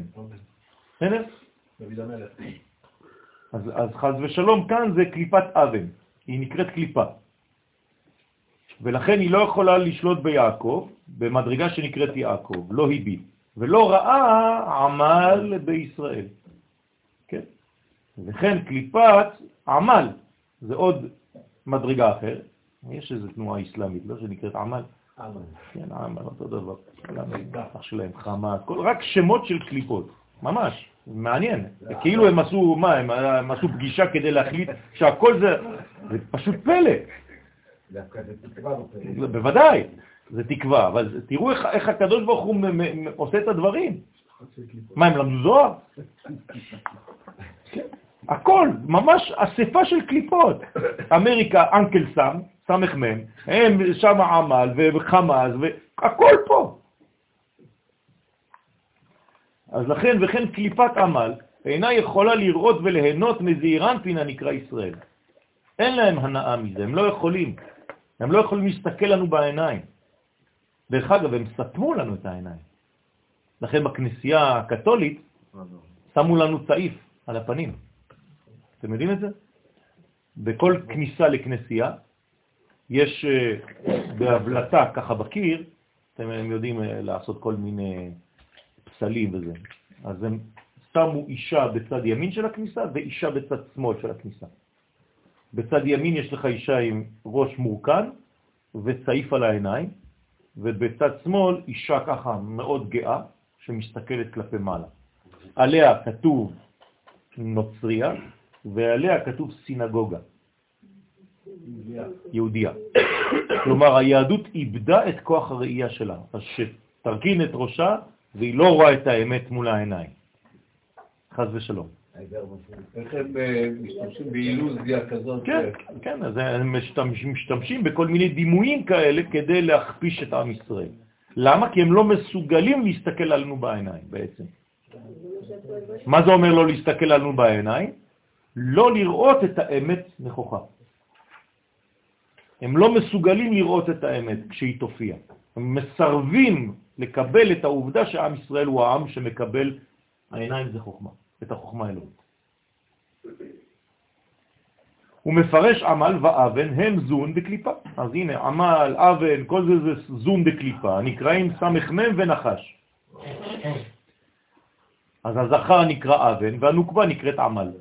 כולם וואחד גינדד אה, של, של הקליפות, כן. דרך אגב, גם ב, אפילו בקולנוע היום, אתם יודעים שיש סרטים יותר ויותר שהם אה, קשורים לעניינים האלה. ומי שראה את הסרט מטריקס, זה בדיוק העניין הזה. לקליפה שם, לאיש שכל הזמן מופיע בריבוי, קוראים סמ"ם, סמית'. מול האחד שנקרא One, קוראים לו בהיפוך ניאו. נאו זה וואן, זה אחד. זאת אומרת, זה פשוט אותו דבר. ומה יש לו, מה הכוח שלו? להתחבר לעולמות העליונים דרך הקשר של התפילין. זה, זה יהודים שעשו את זה, לומדי קבלה, שרצו להמחיש. עכשיו יוצא עוד מעט סרט בעזרת השם על ארץ ישראל. סרט חדש שיהודים עשו. גם סרט קבלי. כן, סרט קבלי, אבל בצורה סגנון אחר. אמנם הוא בינתיים בצרפתית, אבל הוא הולך להיות מתורגם בעברית. ועבדכם גם כן מככב בסרט. מה לעשות? גם זה צריך לעשות. ופה אתרי צילומים. היה כבר, הכל, הסרט כבר גמור. עכשיו הוא עוד מעט יוצא בעזרת השם, זה נקרא ארץ ישראל. אז אה, עשו איזה מין, אה, ממש סרט, סרט אמיתי, שיהיה בקולנוע. כן, אה, כל מיני דברים, ובעצם יש סיטואציות שבעצם מדברים על ארץ ישראל בצורה של כל... עכשיו, מי, מי, מי בעצם השחקנים? רק רבנים. כל הרבנים, הרבה רבנים, אני לא יודע אם זה, זה, זה 20 או משהו, ו-5, 26 רבנים, 26 רבנים, שכולם, בעצם כל אחד מביא את העניין שלו, של ארץ ישראל, בתוך הסרט עצמו. אז הוא כאילו נותן שיעור, אבל יש לו איזה דמות מולו. למה זה עובד? כי אנשים לא מגיעים לשיעורים. אז לך לתפוס אותם למקום שהם כן מגיעים, לקולנוע. הם אוהבים אה, אדרנלין, אז תן להם, שם. הוא ממשיך ואומר, ובזימנה דדחקים, זה מה שכתוב במדרש, שעתידים תיאטראות, כן? ולהיות כאילו בתי מדרש. זה, זה בדיוק אתה הופך את הקולנוע לבית מדרש, האנשים לא יבואו לקולנוע, אז תשים להם שם. הוא ממשיך ואומר, ובזימנה דדחקין לה להסתכלה בה, ובזמן שהעוונות גורמים שהחיצונים יכולים לדחוק במלכות וליהנות ממנה, למה? חז ושלום, כי ישנם מצבים שעם ישראל, בגלל הפשעים, בגלל הפגמים, בגלל העוונות, אז חז ושלום זה כאילו מכריחים את ה... את מה? את המלכות ללכת חז ושלום כאילו עם גבר זר. אתם מבינים? וזה נהנים ממנה, חז ושלום. עכשיו, אנשים מבינים... עוד פעם, אני חוזר על משהו, על משהו עקרוני. כל מקום שגלו ישראל, שכינה גלתה עמהם. אז רוב האנשים מבינים את זה כ... כדבר טוב. איפה שהם הולכים זה טוב. אתה לא מבין שהזוהר אומר לך פה סבל? בגלל שאתה הולך, השכינה חייבת ללכת איתך? אתה מוציא את השכינה לגלות, אתה מסלק אותה ממקומה. אתה מצייר עכשיו, אנשים, תראו איך השכל של האדם מעובד. הוא אומר לו, אה, זה יפה, אז אם השכינה איתי, אז אני אמשיך.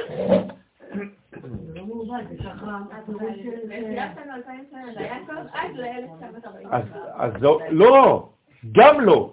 כי אם היית מבין את זה לפני, היית מתקן את זה מיד. אבל אפשר לראות את זה, הם נחמה בגלות. נכון, נכון, אבל זה לא נכון. אסור למצוא נחמה בגלות. כי אם אתה מוצא נחמה בגלות, אתה מתיישב שם. אתה נאחז שם, יותר גרוע. ויאחזו בה, כמו במצרים.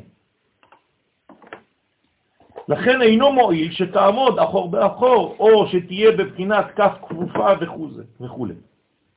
אז התקסיה מכל וחול. הנה, הנה מה שאמרתי לכם מקודם. כלומר, אם יש עוונות ויש חז ושלום חשש לאחיזה, לא יעזור שתהפכי את הגב, או תתני גב, או תתני פנים. מה צריך לעשות עכשיו? להוציא אותך מהסיפור בכלל. וזה נקרא התקסיה מכל וכל. כלומר, מכסים אותה. היא מתכסת מכל וכל. מה זה מכל וכל? מאלה ומאלה. אין שפע, גם לישראל. היא חוזרת להיות בסוד נקודה קטנה. זה המנגנון שמירה שלה. כל פעם שהיא חוזרת להיות נקודה, זה מנגנון שמירה. זאת אומרת, היא כאילו מתקפלת מיני ובה, והופכת להיות נקודה קטנה שאי אפשר לשלוט בה, כי נקודה זה אין סוף. אבל בבריאה כבר לא באצילות. מה? הנקודה הזאת זה כבר... בכל שלב, לא חשוב איפה היא נמצאת. יכולה להיות אפילו בתחתית, בקליפות שם בכלל. אבל היא נקודה, והיא יורדת שם נקודה וחוזרת. לא, לא, לא, לא, לא, היא נמצאת נקודה, היא צריכה להיבנות, היא לא יכולה לעלות נקודה. היא חייבת להיבנות כדי לעלות מעולם לעולם. לא עולים נקודות, עולים על ידי התפתחות באותו עולם, מאחור לפנים, וגם כשאתה בפנים חוזרת לנקודה, וחוזרת עוד פעם להיבנות בפנים, עד שהיא מזדבקת ועד עולה בקומה. ולמעלה כשהיא עולה בקומה היא עוד פעם נקודה, וכו' וכו'. ניתן לומר שאם הגיע לשורש, היא לא לא בשורש זה נפגע, בשורש היא לא יכולה להיפגע. היא לא. בסדר, אבל פה היא יורדת לעולם הבריאה ומסתתרת עצמה שם בהיכל קודש הקודשים. עכשיו, איפה זה היכל קודש הקודשים? אתם יודעים שיש היכלות. בתוך הבריאה יש שבעה היכלות. דרך אגב, באותו סרט שהזכרתי, יש שבעה חדרים. וזו אישה שמסמלת את הבינה, שהיא עולם הבא, שנותנת בעצם לשבעה חדרים, כל אחד יש לו מספר, מ-1 עד 7, ושם היא מספרת מה הולך לקרות, כי זה נבואה. זה אותו דבר. אז אה, יש פה בהיכל, הראשון, זה נקרא היכל קודש הקודשים. אז מה היא עושה? היא יוצאת מהצילות ונכנסת כנקודה בתוך ההיכל הזה. ומתי ומתי יש עוד עניין כזה שהמלכות מתכסת? ואומר בירחה שביעה, בחודש השביעי. לא, לא, תשרי. בהיינו בראש השנה, חודש השביעי. לכן, מה אנחנו עושים בראש השנה? כתוב תקראו בחודש שופם בכסף. למה אנחנו אומרים בכסה? כי שם זה מכוסה, בכסה ליום חגנו. זאת אומרת שבראש השנה, מה קורה? המלכות נכנסת, מתכסה, בצורה כזאת שהיא נכנסת למדרגה של היכל קודש הקודשים של בריאה. שאז כל עולם האצילות חוזר להיות כמו שהיה בעת בריאת העולם. כי הכל חוזר לבריאת העולם. כלומר, לאיזה יום זה מקביל? אה?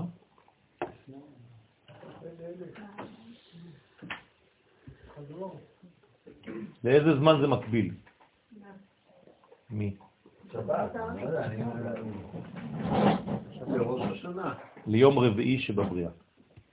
בסדר? כי שם זה המאורות.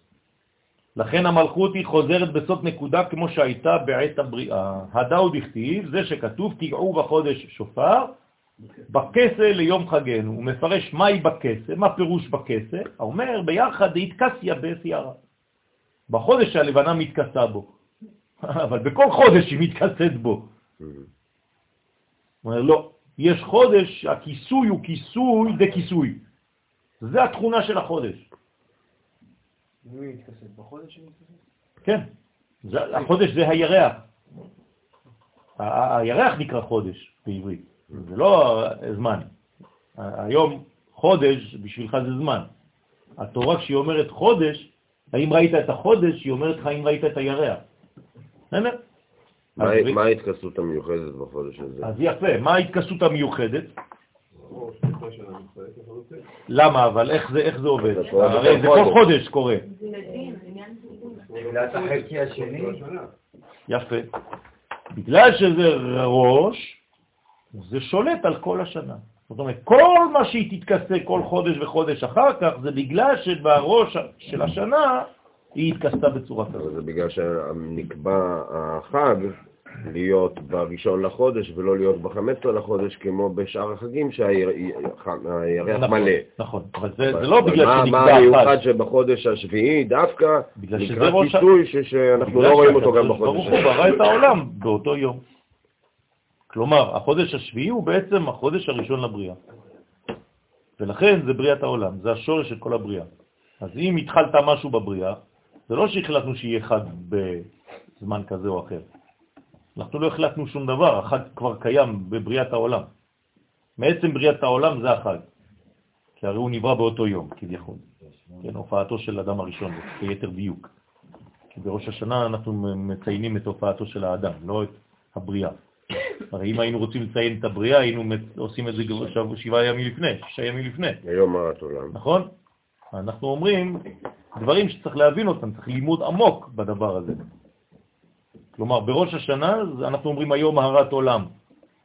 אז צריך להבין מה זה הרת עולם. הרה קודם כל זה הריון. היית צריך להגיד לי היום לידת עולם. וגם אם אתה אומר לי לידת עולם זה לא נכון, כי זה הופעתו של אדם הראשון. אז מה אנחנו מחרטטים? אז מי שלא מבין את מה שהוא קורא, תשאלו את השאלות האלה בבית כנסת, האנשים לא ידעו לענות בכלל. הכל הפוך. תגיד לי, היום זה הרת עולם? אבל כן, כתוב. מה כתוב?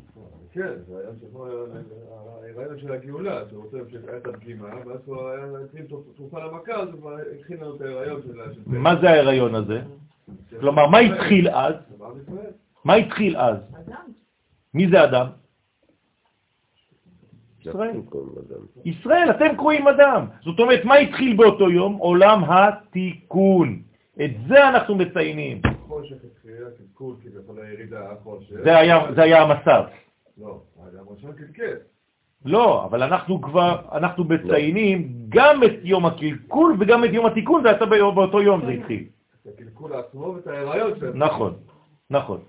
שה, שההופעה שלו תהיה מתי? בניסן. כלומר, זה הריון של שישה חודשים.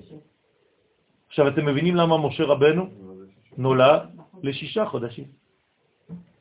כי הגואל חייב להיוולד בשישה חודשים ולא הריון של תשעה. אתם נולדתם לתשעה חודשים, כולכם? אז אין משיח פה בחדר.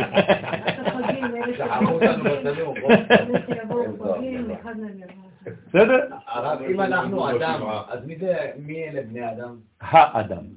זה כבר אומות העולם. האדם עם ה'. אנחנו האדם? לא, אנחנו אדם. אתם קוראים אדם, לא האדם. כל פעם שכתוב האדם עם ה' זה אומות העולם. ולכן זה. תמיד מזכיר חטאים. אשר עשה האדם, אשר פגם האדם, אשר עשה... אבל אדם זה משהו. אמרתי, אלוהים אתם, כי אדם אתם. ובני עליון כולכם. אבל אחר כך, אכן כאדם תמותון. ומה ההמשך? וכאחד השרים תיפולו. הוא האלוהים שפטה. חבל. לכן, כי המ... והיא המלכות שמתכסת מפחד התעוררות הדין הקשה, על ידי זה ניתנה רשות לחיצונים לקטרג על ישראל. בהאו זימנה דאית כסיעת מיני, באותו הזמן שהשכינה מתכסת מזעיר אנפין. אז מה אין? אין זיווג, נכון? היא בורחת ממנו. היא, היא מתכסה, היא מסתתרת. היא לא נותנת לו להתקרב אליה. אז השכינה מתכסת מזעיר אנפין, והיינו בראש השנה, היא אמרת לישראל, היא אומרת לבני ישראל, האמא, כן? דהתקנון סלוטין במאכלים טובים. מה היא אומרת לנו? תכינו אוכל טוב. למה צריך לאכול בראש השנה? הרי אם זה מצב כל כך מעפן, ואין אה, חיבור, אין זיווג, והכל אה, חשוך, אז השכינה אומרת לנו, אתם רוצים שיהיה מנגנון, שתהיה ברכה, כלומר קשר? לכו תכינו מטעמים. כמו שיעקב הלך, רבקה אמרה, ליעקב לך תכין מטעמים, אני אכין, כדי שתהיה לך בעצם ברכה מיצחק. לפי זה, מי זה יצחק? הקדוש ברוך הוא פה. מי זה יעקב? עם ישראל. ומי זאת רבקה? השכינה. נכון, נכון. ומי זה עשיו? אומות העולם. עכשיו, מה הוא הולך? עשיו, כתוב, ויצא באותו יום, וילך עשיו לצוד, לציד, נכון? הוא יצא לצוד. את מי הוא צד? מי זה בעצם, לענייננו, בסיפור שלנו? השטן. השטן, מה הוא עושה בראש השנה? הוא מחפש את העוונות של עם ישראל, אז הוא כמו צייד. ובאותו זמן השכינה אומרת לנו מה לעשות?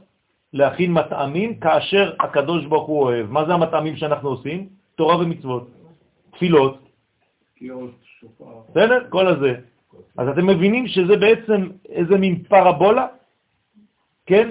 של כל הסיפור התורני בסיפור של מה שקורה בזמן שרצים אחרינו. עכשיו, מה קורה? אנחנו, מתי אנחנו חוזרים מהצייד הזה? מתי אנחנו מכינים את כל המטעמים האלה?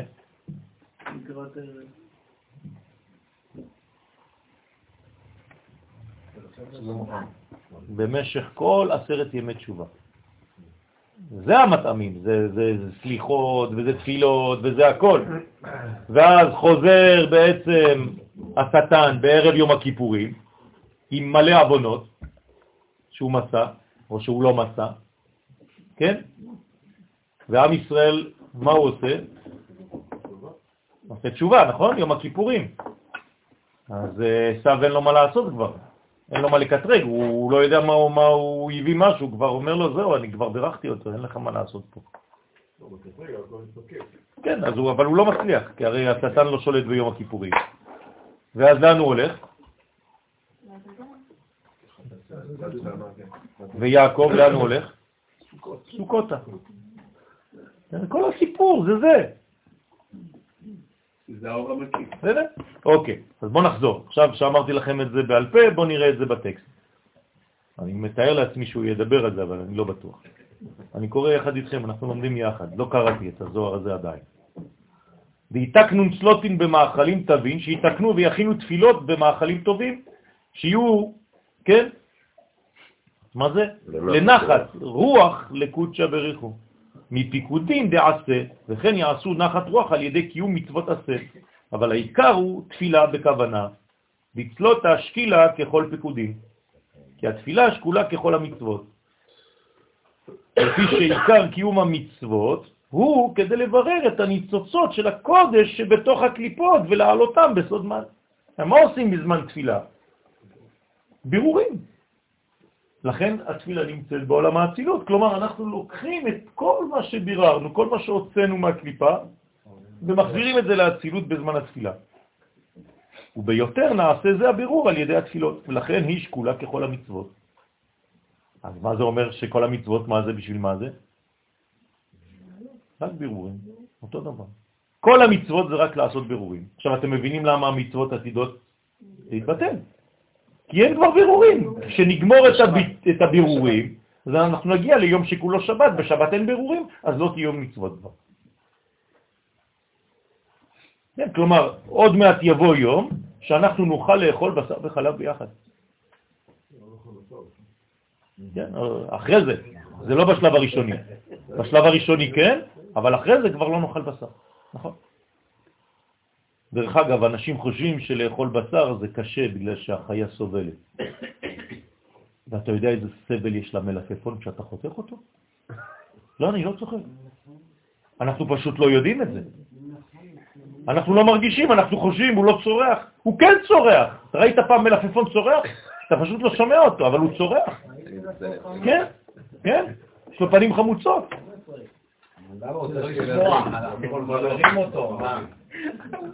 אז אתם, אתם, אתם חושבים שכואב לחיה בגלל שאתם שומעים אותה, כן, נכון?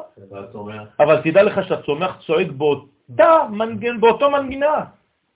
ואם היה עוד מעט יבנו איזה מכשיר של הזה, אלה שהיום צמחונים, זהו, כבר זה עולם הבא. לא אוכלים יותר.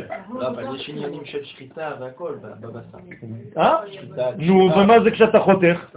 אבל לא, זה שחיטות כל הזמן, מסכנה. לא, לא, אבל. אבל זה הבהמה סובלת, זה הגוף סובל, זה לא הבהמה. יפה, אז לכן, הבהמה זה הגוף. לכן אני אומר? יש יש בהמת חיפה. למה? שלום, השחיטה היא לא כשרה, אז הבהמה יש לא. מקולקל. זה הבעיה של הבשר.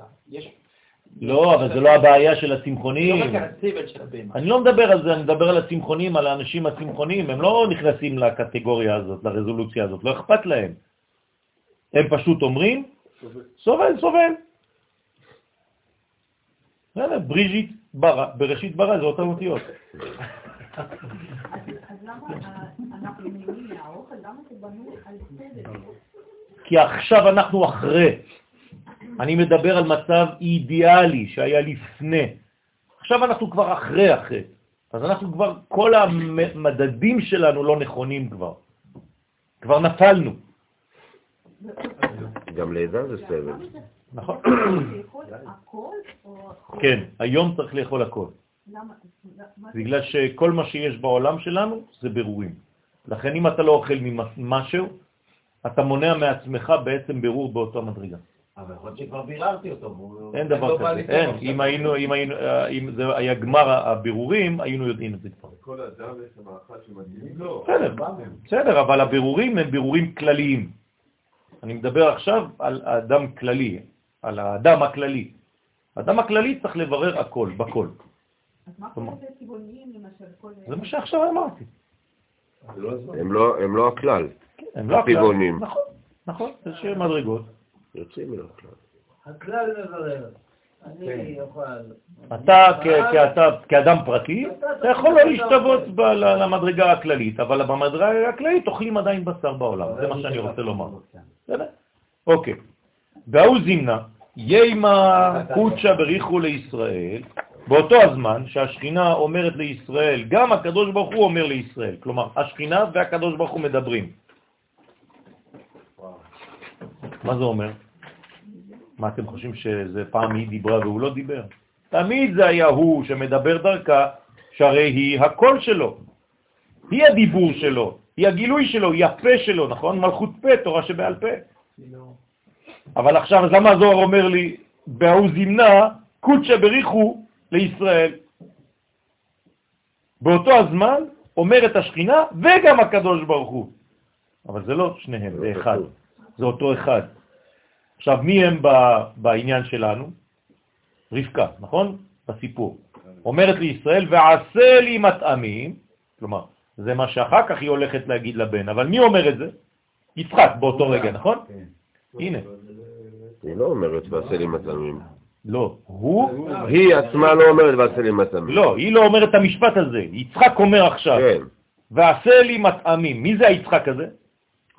קודשא בריחו, אוקיי? ועשה לי מטעמים ברעותה דשכינתא, תעשה לפ- לפניי נחת רוח ברצון השכינה. כלומר, הזוהר אומר? מה? נכון. נכון, נכון. אז למה עשיו לא מצליח? יפה, פשוט מאוד. זאת התשובה, פשוט מאוד, כי הוא לא שייך לזה. זאת אומרת, הוא אמר לו, הוא רמז לו לפי הזוהר, לך תעשה לי מטעמים לפי הרצון של השכינה.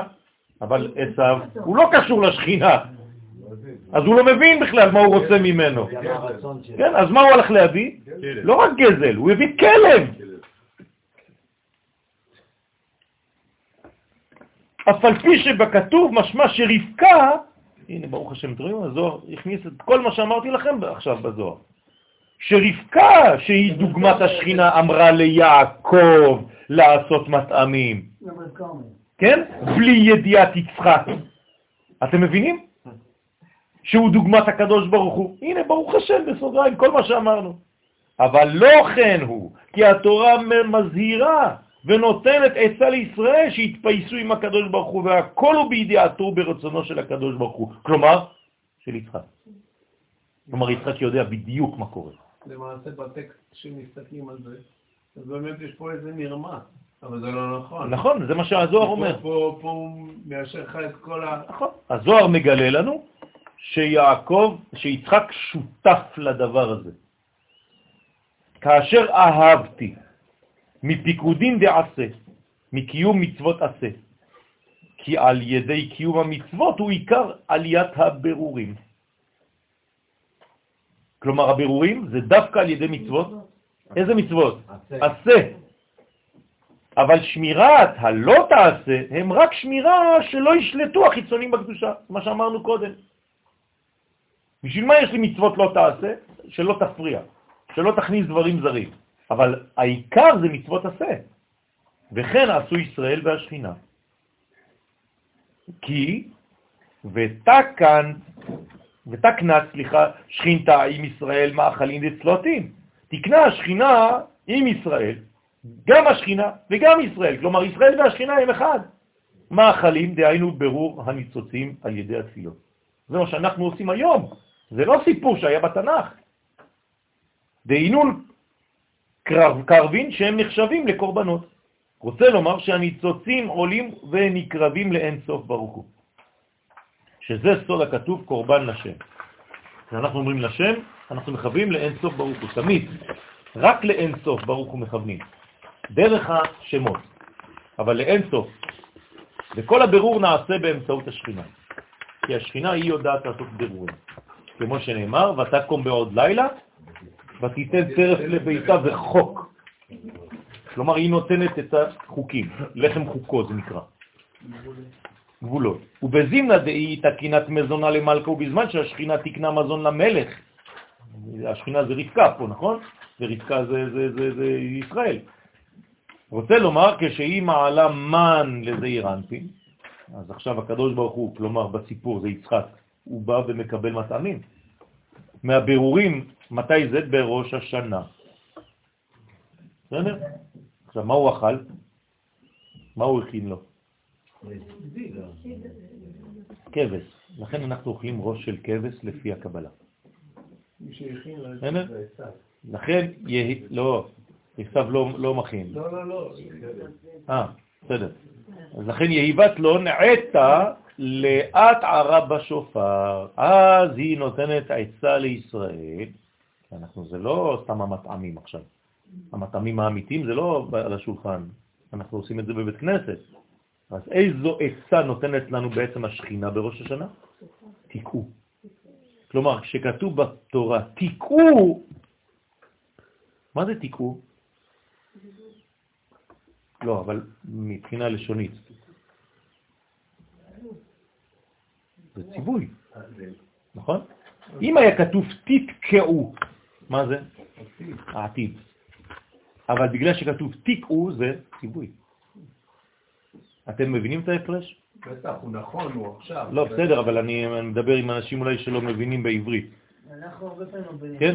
למשל, אם אני אומר לך תיגע, זה לא ציווי, זה עתיד. תאכל, זה לא ציווי, זה עתיד.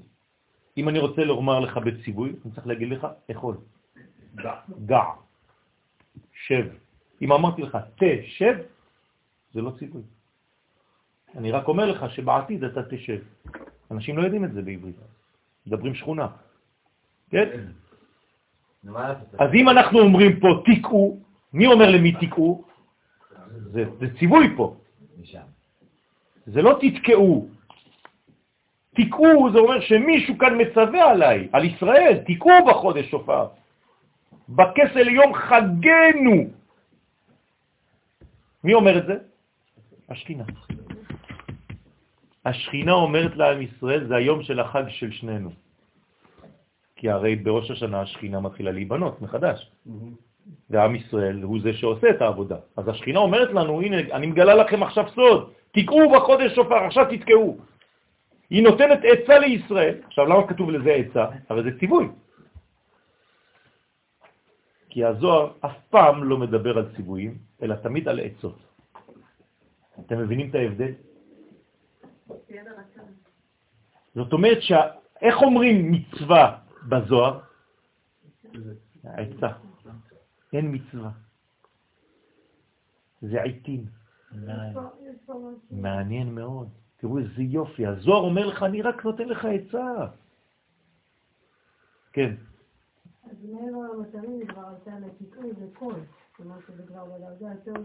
לא עלתה לשום דבר. כל עוד והם לא תקעו, אין שום דבר. אבל היא רוצה את הקול, היא לא רוצה... יפה. זה, זה אחרי זה. למה? כי מי, מי יעלה בכל? י' כו'. אלוהים עולה במה? בתרועה. וי' כו' עולה בקול של השופר. כלומר, אם הייתם מסוגלים, אם היינו מסוגלים בזמן תקיעת השופר, היינו רואים את התרועה מצד אחד ורואים אלוהים עולה, וי' כו' כעולה בקול. זה כבר משנה לך את כל השופר של ראש השנה. דרך אגב, זאת המצווה היחידה של ראש השנה. אין שום מצווה אחרת. שופר. מהתורה עצמה, רק זה. אבל כאן יש לנו את המטרים. בסדר. אבל זה לא בתורה, זה הזוהר מגלה לנו. עכשיו, מה זה התפילה הכי גדולה? מה שאת אומרת מהפה? אז איפה זה הלב? תקיעת השופר. כלומר, תקיעת השופר היא יותר חזקה מהתפילה שאמרת, פה פה פה פה פה פה פה. זה ניגון שמה אתה אומר? יפה מאוד. זה קול, זה אפילו לא ניגון. ניגון אתה שומע, קול זה משהו אחר. אבל כל זה משהו פנימי, זה המסר. יפה, הכי יפה, זה מה שאני אומר. איך אמרת, הקדוש ברוך הוא תוקע כל השנה בשופר. נכון, אז זה, זה מה שאנחנו לא שומעים. אז זה מה שצריך לשמוע, זאת התפילה הכי חזקה. כן, כשאנשים הם במצב מאוד מאוד מאוד מאוד אה, עליון, הם כבר לא משמיעים קול. כן, הייתי לפני כמה שבועות ב- בצרפת, ותמיד אה, מסתובב עם הנכדים, צאצאים של הבבא סאלי, שלצערי הם עדיין שלנו, אבל כולם עכשיו מכינים עלייה, ברוך השם. אז הם כל הזמן לוקחים אותי, שם זה רק אה, מחיה וזה, ואתה שותה, חבל על הזמן. אתה מפרק בקבוקים, אתה לא מבין מה קורה. והורדנו איזה בקבוק אחד לשלושה אנשים, ממש ב-30-40 דקות. בקבוק שלם, אני, אני לא שותה ברמות כאלה. ההוא מסתכל עליי, רוצה לדבר, ולא יוצא לו קול, עושה לי ככה. וואי, מסכן, זה כבר בעולם הבא. אני כבר שומע את הקולות שלו, הוא לא מדבר. בקבוק של בזה היה. כן, של, אני יודע, פניקס כזה. אני זה, ההוא מדבר איתי ככה. אמרתי, מה. כל ישראל יש להם חלק לעולם הבא, זה כבר הלך. אז היא נותנת עצה לישראל להתעורר בתקיעת שופר. כי על ידי זה מאירים לזעיר אנפין מאור הבינה הנקראת שופר כדי להמתיק את הדינים שבו. זה, זה, זה הדינים. עכשיו, יצחק מה זה? איזה מידה? יפה. כלומר, בזמן שיצחק תואם מהמטעמים שעושה לו רבקה ושיעקב מביא, מה קורה ליצחק? יפה מאוד, לכן הוא קם מכיסא דין ויושב על כיסא רחמים. עכשיו אתם מבינים, זה מה שאנחנו עושים עם הקדוש ברוך הוא בראש השנה. ולכן עכשיו אתם מבינים בגמרא, מתי זה היה שיצחק ביקש את זה? בראש השנה. הגמרא אומרת את זה. עכשיו, אתה לא מבין מה היא רוצה ממך. למה? כי הגמרא מכוונת לזוהר, היא אומרת לך, הנה מה שקורה בעולמות העליונים. מי שלא מבין את הסוד הזה, אז איך הוא יקרא את זה? סתם, בפשט. ובעתיד קודשא בריחו להקנשה ב- לישראל, מן גלותה מארבע סטרים. הנה. כי בתקיעת שופר, התקיעה הזאת היא לא תקיעה סתם שתכפר על עוונותינו. באותה תקיעה עתיד הקדוש ברוך הוא לקבץ את ישראל מן הגלות מארבע כנפות הארץ. אז אתם מבינים למה יהודים חוזרים? כי הם שומעים את התקיעה הזאת מבפנים, הרי אף אחד לא תקע בשופר בחוץ. ישראל שומעים את התקיעה הפנימית הזאת, אז הם מתעוררים לעשות עלייה.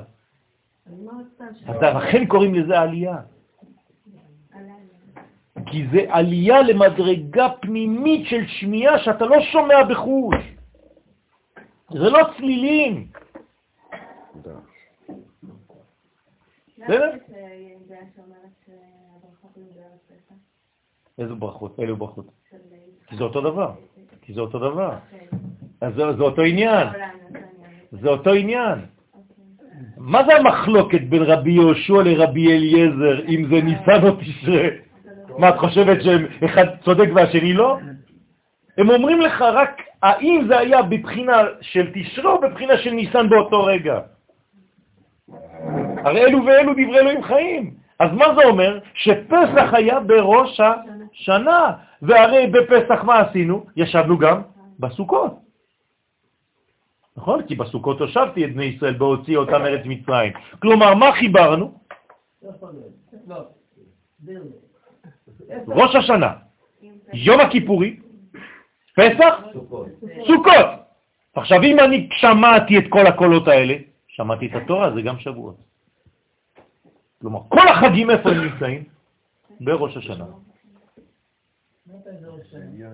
אתם מבינים? זה הגיוני, הכל הגיוני, אני לא סתם אה, ממציא לכם דברים. כלומר, יגיע הזמן שאתה תרגיש ואתה תבין שמה שפרסו לך היום כי אתה עני, איך קוראים לזה? פרוס לחמך, נכון? לעני. פרוס לרעב. אז היום פרסו לנו את זה.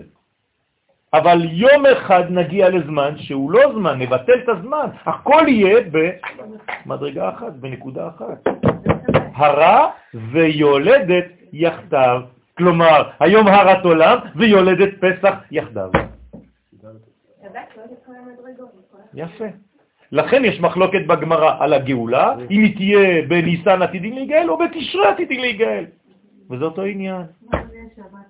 אז אין מחלוקת. אין מחלוקת בכלל. צריך להבין את יסודות המחלוקת. זה פשוט זווית שאתה מסתכל על אותו עניין, כן. והכל באותה נקודה. ואנחנו מגיעים לנקודה הזאת, רבותיי, כלומר מגיעים לנקודה שמעבר לזמן. הזמן יתחיל להתבטל. אתם תרגישו שעוברים משבת לשבת, בחוש תרגישו את זה. מרגישים את זה עכשיו. בחוש, אני לא אומר את זה סתם בראש. ירגישו אנשים ולא יבינו מה הם מרגישים. וכולם יגידו אותו דבר, ואף אחד לא יוכל להסביר. כן, כמו שאמר לי איזה זקנה אחת מסכנה בניס. אדוני הרב, אני כבר לא מנתקת את הפלטה. זקנה. בצרפתית.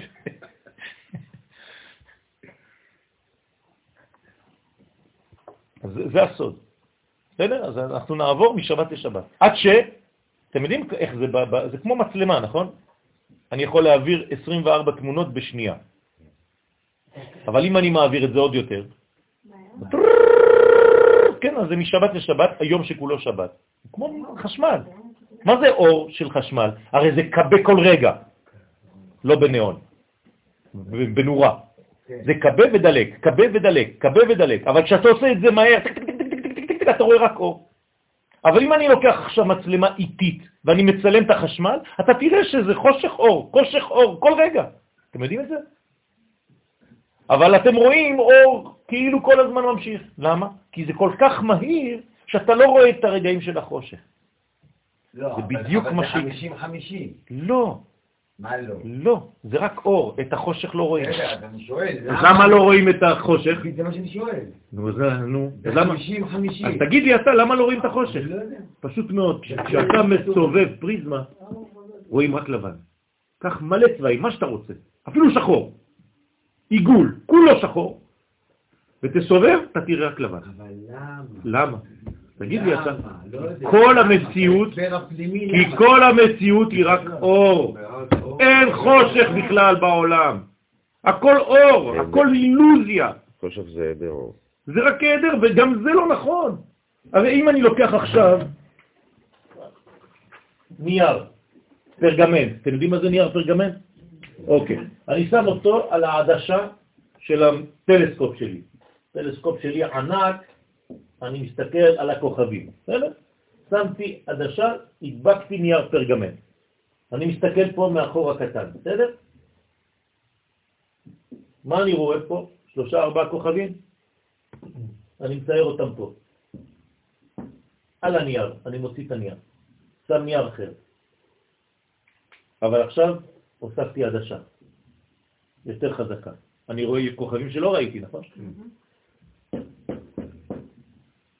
אני מוציא את הנייר. אני שם נייר שלישי, עם עדשה עוד יותר חזקה.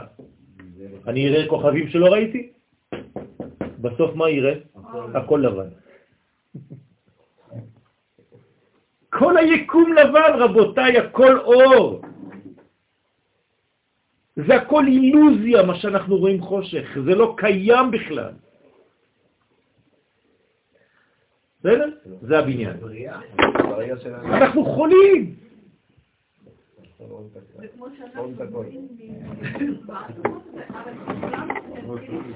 עכשיו, אני הופך את זה מבחינה... זה, מדעי, רבותיי, זה לא תורה, זה מדעי. תגידו תורה זה הכל, בסדר. מבחינה עכשיו מנטלית, מה זה אומר?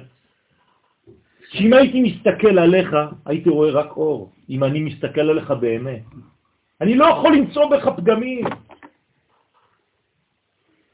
זה נקרא אהבת חינם, כי אתה רואה רק אור אצל השני, אתה לא רואה בו רע, אתה כל הזמן רואה רק את הטוב שבו. ובמציאות עצמה אתה רואה רק אור. רק אורות, בזמן של חושך. איך אפשר להיות במצב כזה, במדרגה כזאת? אני מסביר לכם את זה.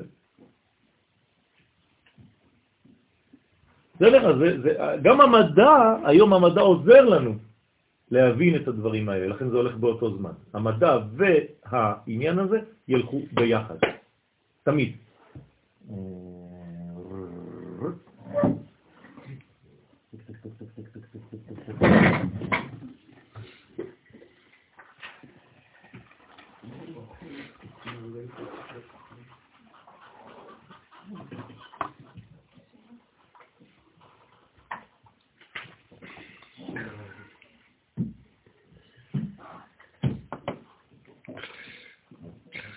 המחשבות השונות, אורות הקודש, עצם המחשבות השונות, י"ב, א', המחשבות השונות אינן סותרות זו את זו בעצם.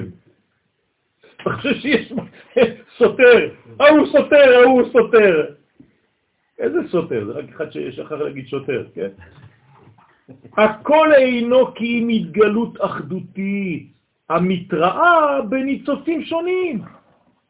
אמנם כשם שהגופים מטילים צל ומעכבים את האור ומלקים על ידי זה את המאורות, כן הצללים הרוחניים מעכבים את ההבהקה האורית של החלקים, אבל זה לא קרה כלום, זה רק אתה מסתיר, אתה לא ראית.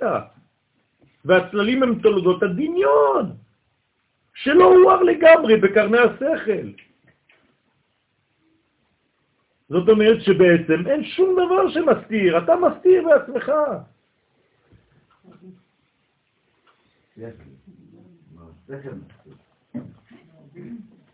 רק שנייה, ועוד במקום אחר. הנה. אז יתיישרו כשנגיע לשלב, זה כבר בבית, כל ההדורים.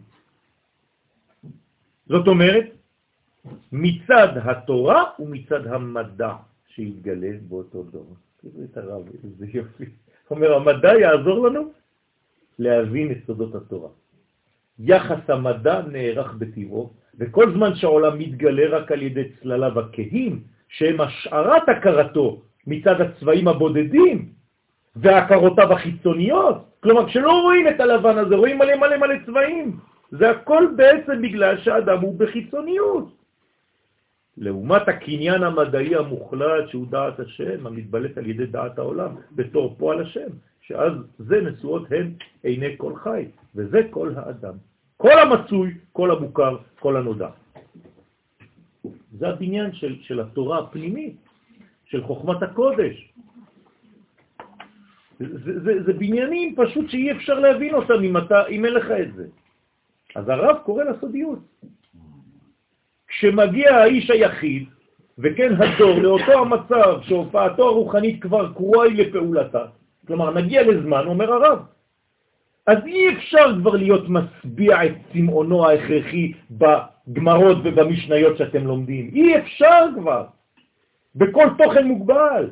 אם לא יהיה אותו התוכן בעצמו, מוסר אותו אל תוכן רחב חופשי שבו ירגיש את הסיגוב הגדול שבשורש נביאת נשמתו ממקור החיים. כלומר, אם אתה לא תלמד בדור הזה גמרא לפי הסוד, אתה לא תתפתח. ומתוך כך רזי עולם, רזי תורה, סוד השם הולכים ונטבעים מן הדור. אני תובע מהדור ללמוד את זה, אומר הרב. לא שאפשר ללמוד קבלה, הרב מותר ללמוד? לא. הולכים ונטבעים, זה תביעה, אתה חייב לעשות את זה, אם לא אתה פוגע בדור ואתה פוגע בגאולה. עכשיו מי גורם שלא לעשות את זה? העקשנות. גורמת למצוא בצד הגלוי את כל הסיפוק הרוחני. עזוב אותי, אני מתעקש רק בצד הגלוי של התורה. אומר לזה, זה עקשנות, והיא מדלדלת את הכוח, מפזרת את הרוחות, מובילה את התשוקה הסוערת למקום של רקנות ומפח נפש.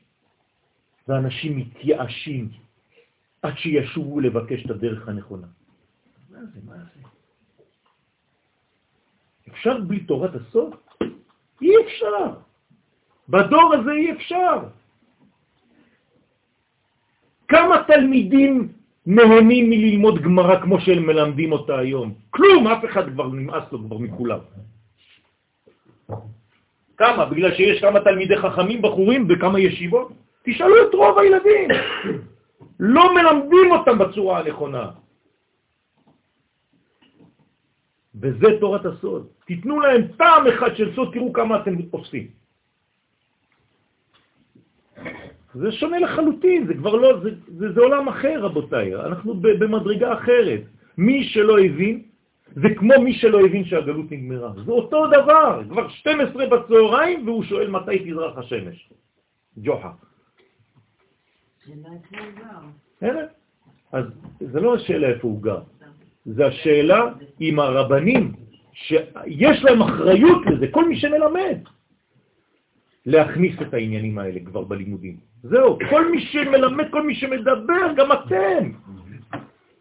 כשאתם מדברים עם אנשים, גם אם למדת קטע קטן, אל תפחד.